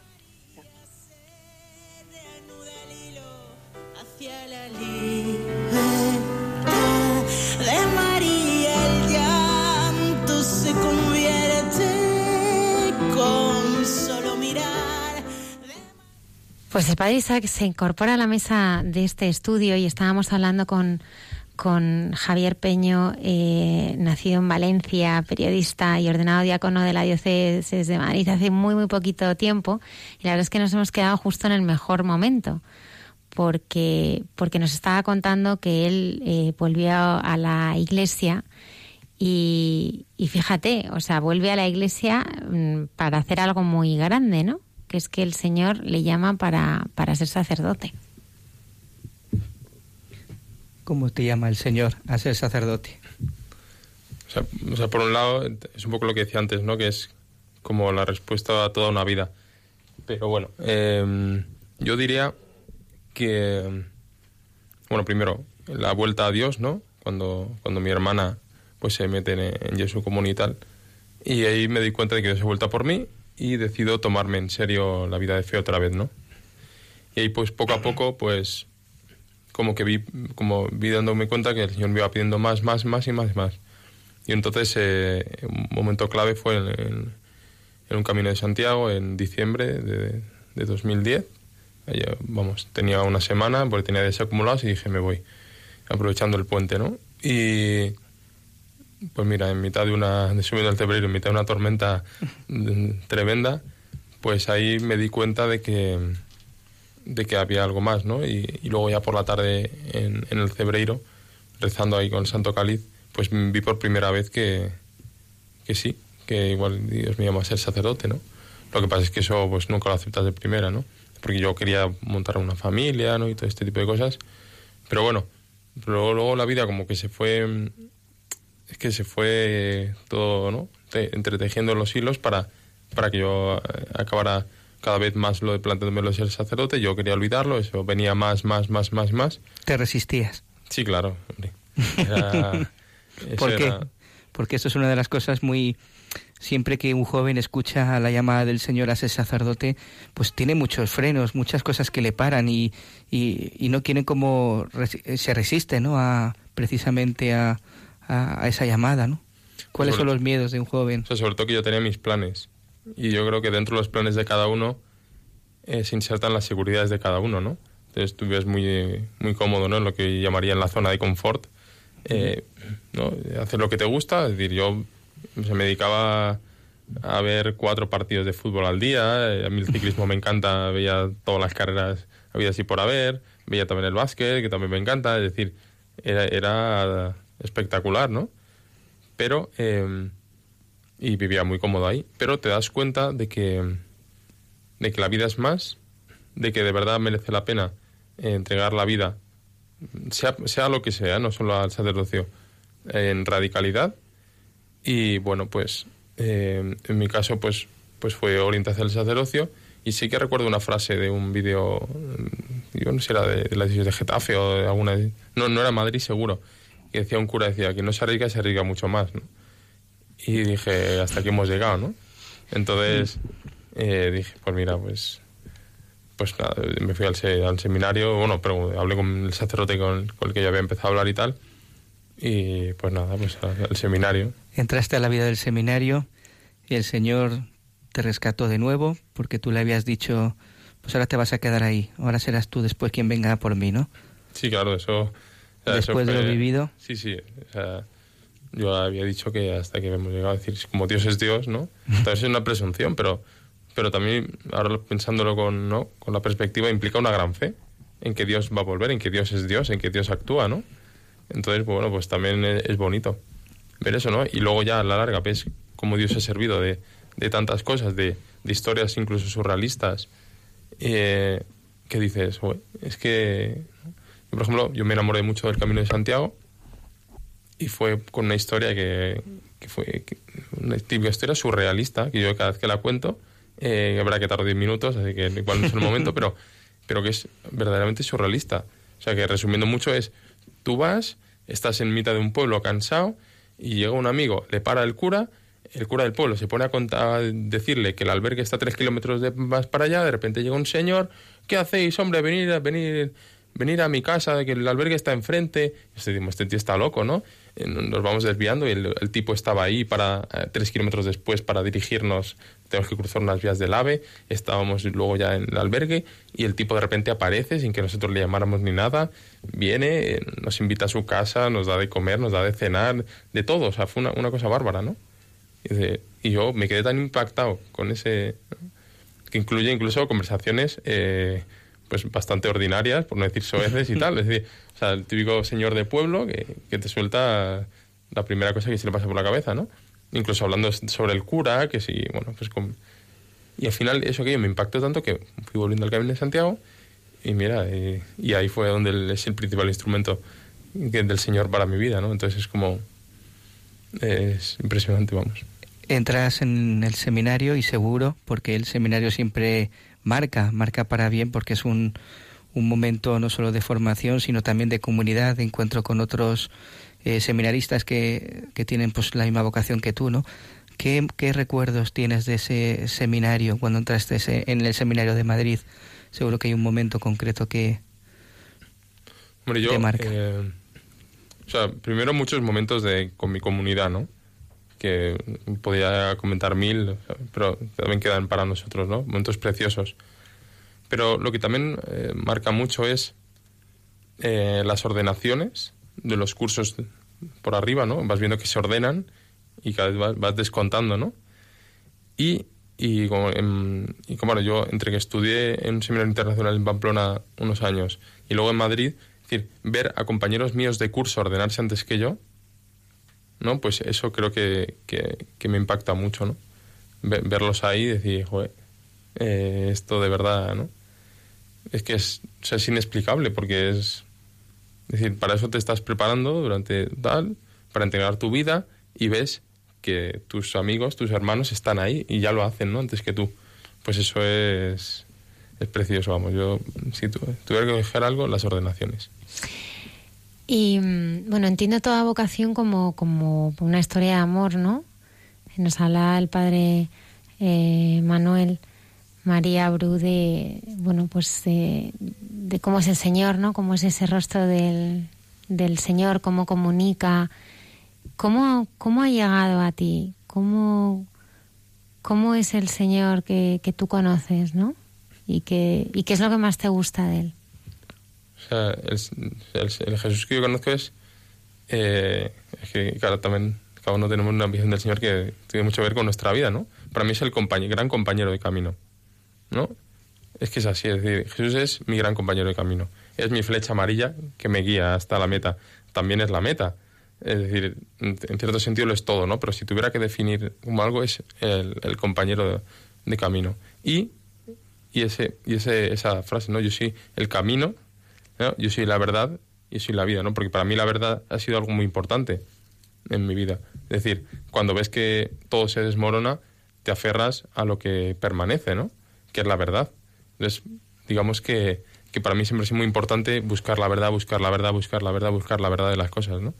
Entonces, pues, dirá que Jesús es eso, ¿no?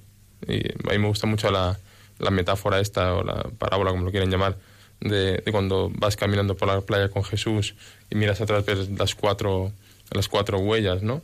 Y de repente estás fatigado y miras atrás y ves que solo hay dos, ¿no?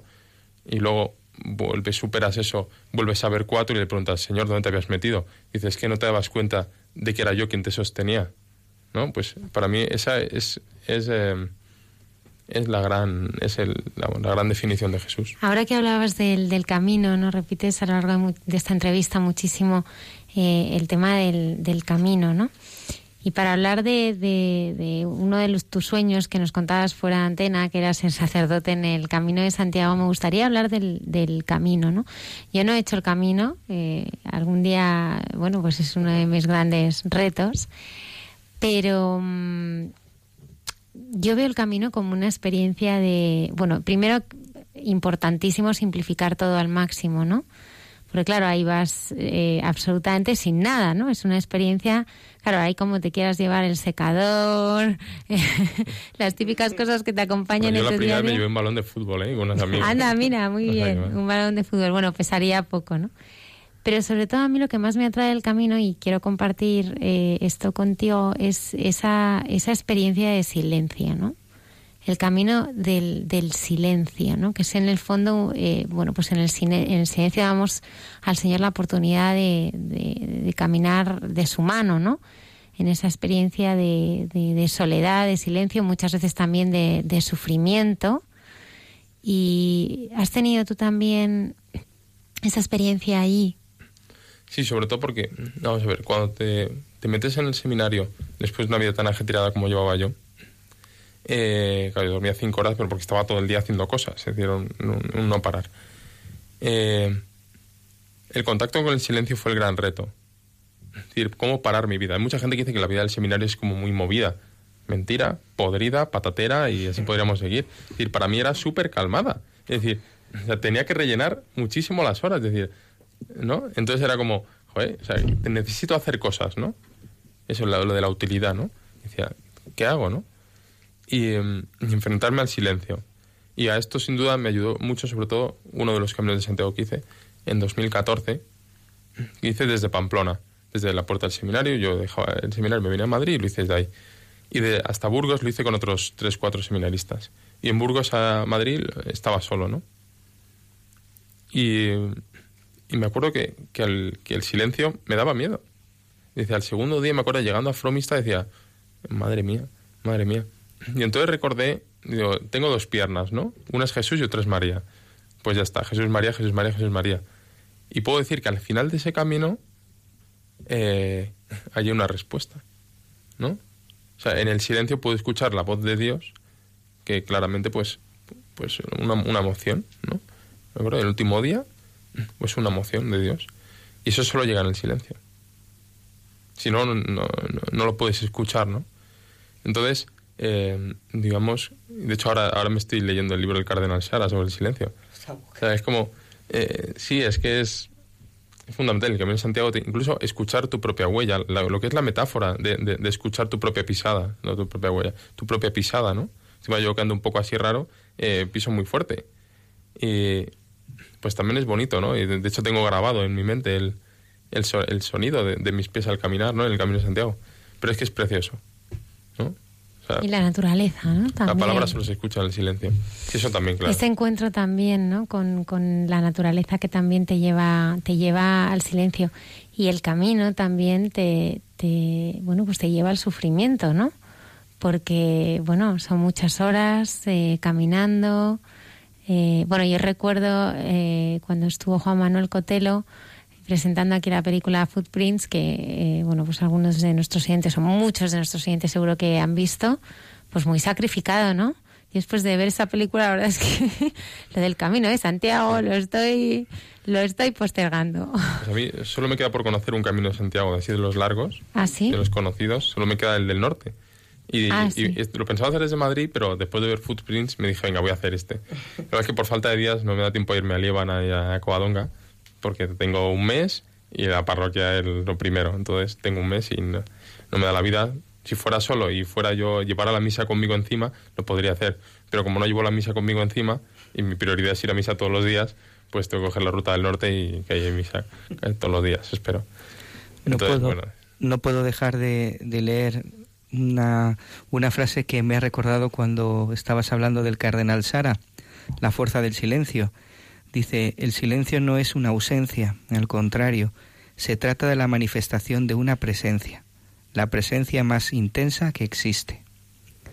Sí, eso es lo que decía, ¿no? Con el camino de Santiago, Jesús y María. Que en mi silencio descubrí que mis pisadas eran Jesús y María.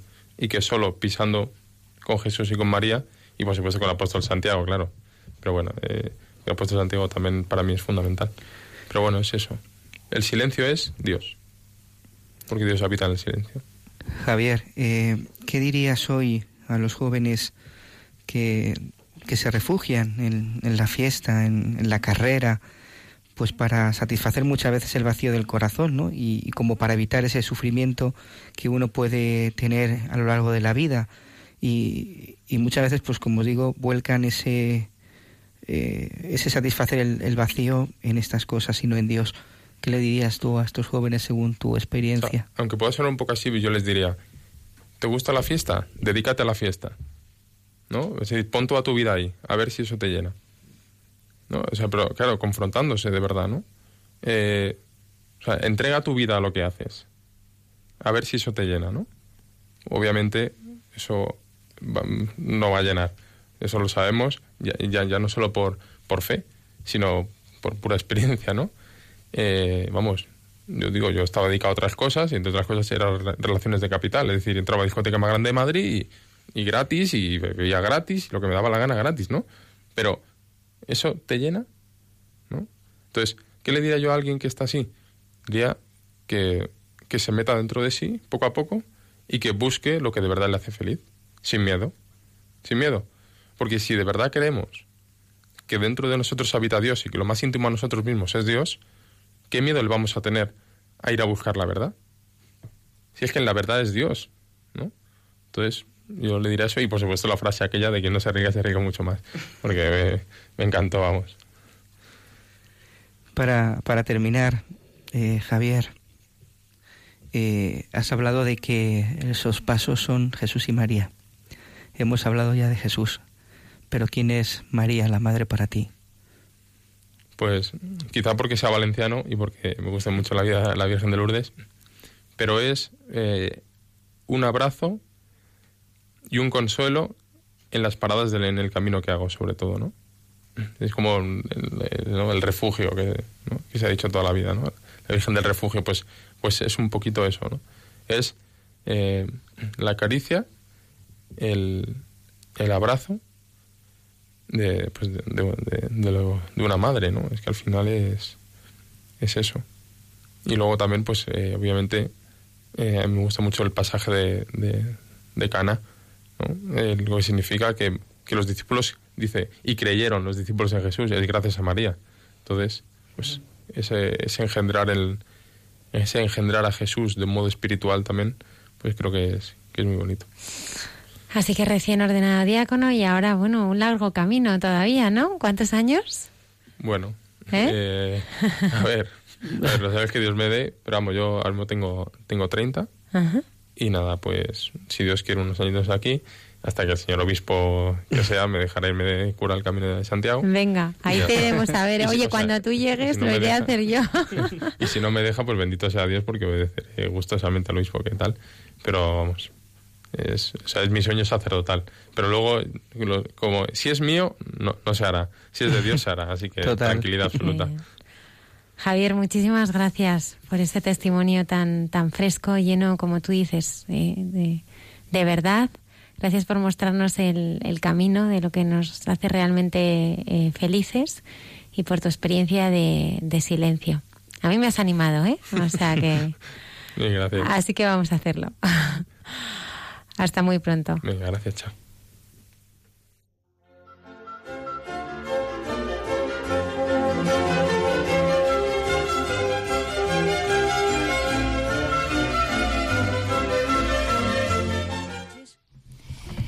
Continuamos en este programa de Hay mucha gente buena y como siempre en estos momentos que tenemos de intimidad José Manuel y yo, entre tú y yo, pues hoy queremos comentar nosotros, ¿verdad José Manuel? Que hay tres estrellas en el cielo de nuestra vida. Bueno, hay más, ¿eh? Pero bueno. Da- Pero tres centrales. que Ah, son en nuestra vida, En sí, nuestra vale. vida. Vale. Eso, eso. Para el Papa Juan Pablo II hay tres estrellas que se encienden en el cielo de nuestra vida para guiarnos hacia Dios y por tanto guiarnos en la vida. Son el esplendor de la verdad y de la razón en la vida humana. Las virtudes teologales nos ponen en comunión con Dios y nos conducen a Él. Se vive de ellas como del aire que se respira. Componen un tríptico que tiene su cumbre en la caridad. Son infusas en el hombre y nos hacen capaces de sentir nuestra relación con Dios y así fundamentan nuestras acciones. Me ha gustado, José Manuel, algo que he leído. Lo que realmente vale en un católico no es cómo habla de Dios, sino cómo habla y vive las cosas terrenas, cómo habla y vive su familia, amigos, trabajo, dinero, enfermedades. Por estas virtudes, por estos hábitos, Dios envuelve a toda la persona, ¿no te parece? Penetra en toda su vida. Sí, vamos a ver. Eh, empiezo yo por la primera estrella, ¿no? Fenomenal. ¿Quieres tú coger la primera Sí, estrella? mí Muy es que es bien. la que más me gusta. Fenomenal. ¿Qué es la fe? ¿No? Decía, las tres estrellas, fe, ¿qué es la esperanza y caridad. Pues la fe es fiarme de Dios y confiar en Él. Caminar, luchar, caer, levantarme. Porque me fío de Dios y confío en Él. Sé que Él da valor a mi vida, a mis dificultades, a mis sufrimientos, a mis alegrías, a todo. Tengo como garante de mi vida, de mi educación, de mi misión, a Dios, que sé que es fiel. Es fe divina cuando se cree en Dios. Es fe humana cuando se cree en una persona. Claro. Pero, Carmen, ¿se puede creer realmente en una persona sin creer en Dios? ¿Cuál es el Claro. fundamento de la fe en las personas? La fe, como dice el Papa, no es una creación, es un reconocimiento, ¿no? Claro. Y yo creo que siguiendo en esta misma línea tuya, por la esperanza, y ahora digo lo que dice el Catecismo de la Iglesia Católica, deseamos y esperamos de Dios la vida eterna como nuestra felicidad, confiando en las promesas de Cristo. Si la fe es como un telescopio, la esperanza es la luz que ilumina la realidad de nuestra vida diaria. Y por la caridad y de la caridad vivimos, ¿no, José Manuel? Amén. Porque Dios nos amó primero. Por eso la fuerza y energía de nuestra vida es la caridad. Es el fundamento de todo y sin ello no somos nada. Y ahora volvemos, José Manuel, al trípode del principio, a las tres estrellas que se encienden. Porque, y como tú has ido diciendo en la fe, estas virtudes teologales son las que dan sentido a cada cosa que hacemos y a lo que nos pasa, y por las que todo cobra vida. Lo sobrenatural es para vivir lo natural. Por eso ahora nuestra vida diaria y yo en mi vida diaria, ¿cómo las vivo? Claro, es que la fe, Carmen, es creo. Creo en el sentido de creer. Sí, sí, sí. No de dudar. Sí, exacto. es un hábito que supone respeto, reconocimiento y confianza. Una persona que no cree es fría, recelosa. Es necesario para ver, es necesaria para ver la fe. Es como tú dices, el gran telescopio. La fe, como confianza, es fundamental en la vida, porque implica que el mundo tiene sentido y que el amor y la verdad existen. Me encanta que hayas llevado a la vida concreta y real lo que significa la fe, que nos pasa lo mismo con la esperanza, José Manuel, que con la esperanza se vive con un horizonte abierto, pero en la vida humana. La persona se hace más plenamente persona, es un reconocimiento de que le falta algo todavía para serlo, siente que hay algo que le garantiza que lo conquistará y así sortea los obstáculos que podrían destruirlo. Es muy gráfica, creo que la has oído, la expresión de Martín Luther King, si ayudo a una sola persona a tener esperanza, no habré vivido en vano. Por la caridad, José Manuel, el amigo verdadero, llevándolo a la vida y a las circunstancias, como tú has dicho, pues ama en todas las situaciones, en la prosperidad y en la desdicha. Un amigo fiel no se paga con nada, no hay precio para él. Un amigo fiel es bálsamo de la vida. Los que temen al Señor lo encontrarán. No deberíamos preocuparnos tanto por si nos quieren los demás, cuanto por si nosotros los queremos. Si es así, a la corta o a la larga nos querrán. Además, Carmen, si de verdad miramos a los otros con amor, con ojos limpios, como a nosotros nos gusta ser mirados, descubriremos, descubriremos que con todos sus fallos, con sus defectos, no son tan malos, tan raquíticos, ni tan hostiles. Es verdad que eso a veces cuesta. Sí. Con determinadas personas, porque todos tenemos determinadas personas que nos cuestan más. Pero hay que verlos como a veces uno tiene la honradez de mirarse a sí mismo. Exacto, exacto. Si tú te miras así, dices, hombre, pues si yo le miro a él así, a lo mejor Claro. le veo también distinto. Que eso no es otra cosa que mirar con los ojos que Jesús miraba a cada persona que se encontraba con él. Claro. Por eso él no tenía acepción de personas. Claro.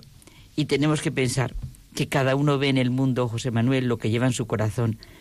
Eso explica que dos personas viven la misma situación y una está cargada de amistad y la otra llena de heridas, con lo bueno que es vivir descubriendo lo mejor que puede haber en las personas.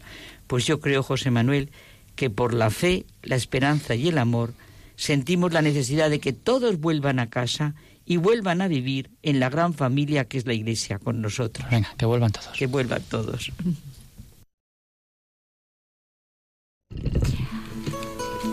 Pues le damos las gracias a la Madre Carmen Pérez y a José Manuel Palomeque, que cada semana nos traen eh, estas reflexiones tan valiosas en entre, entre tú y yo. Bueno, pues se ha pasado muy deprisa el, Sí, este ya- tiempo de, de programa. Qué bonito, ¿verdad? Damos las gracias a Javier Peño por haber estado aquí con nosotros. Nada, Buenas noches. A vosotros. Dentro de poco nos acompañarás al Camino de Santiago, Almudena y a mí. Hombre, cuando haga falta, ¿eh? Yo... Como no los lleves de la mano. bueno, arrastras. Oye, Isaac, ¿tú no lo has hecho todavía? Yo lo he hecho dos veces, pero Ah, me, bueno. me estoy pensando volver a hacer, ¿eh? Ah, sí. Eso de, del sufrimiento cuesta, ¿eh? Bueno, depende cómo se mire. Bueno, nos, nos acompaña Javier, seguro. Muchas gracias también al padre Javier Mairata y, y al padre Isaac. Y este verano vamos a estar aquí, ¿no? Sí, vamos a estar. no nos, vamos de vacaciones, Que no, ¿eh? no ponemos el cerrado por vacaciones. No, no, no, no. Tenemos Bueno, que continuar con, con muchas historias de gente buena. ¿Eh? Muchos, muchos invitados. Pues damos ya las buenas noches y despedimos a nuestros oyentes. Gracias por ser tan, tan fieles. Nos sorprende también eh, y os agradecemos vuestra, vuestra fidelidad, que nos escuchéis, también el gran número de personas que se descargan los programas en podcast y que nos escuchan también durante la, la semana. Eh, que tengáis una feliz y santa semana. Nos estaremos aquí puntuales a nuestra cita en Mucha Gente Buena el próximo viernes. Gracias.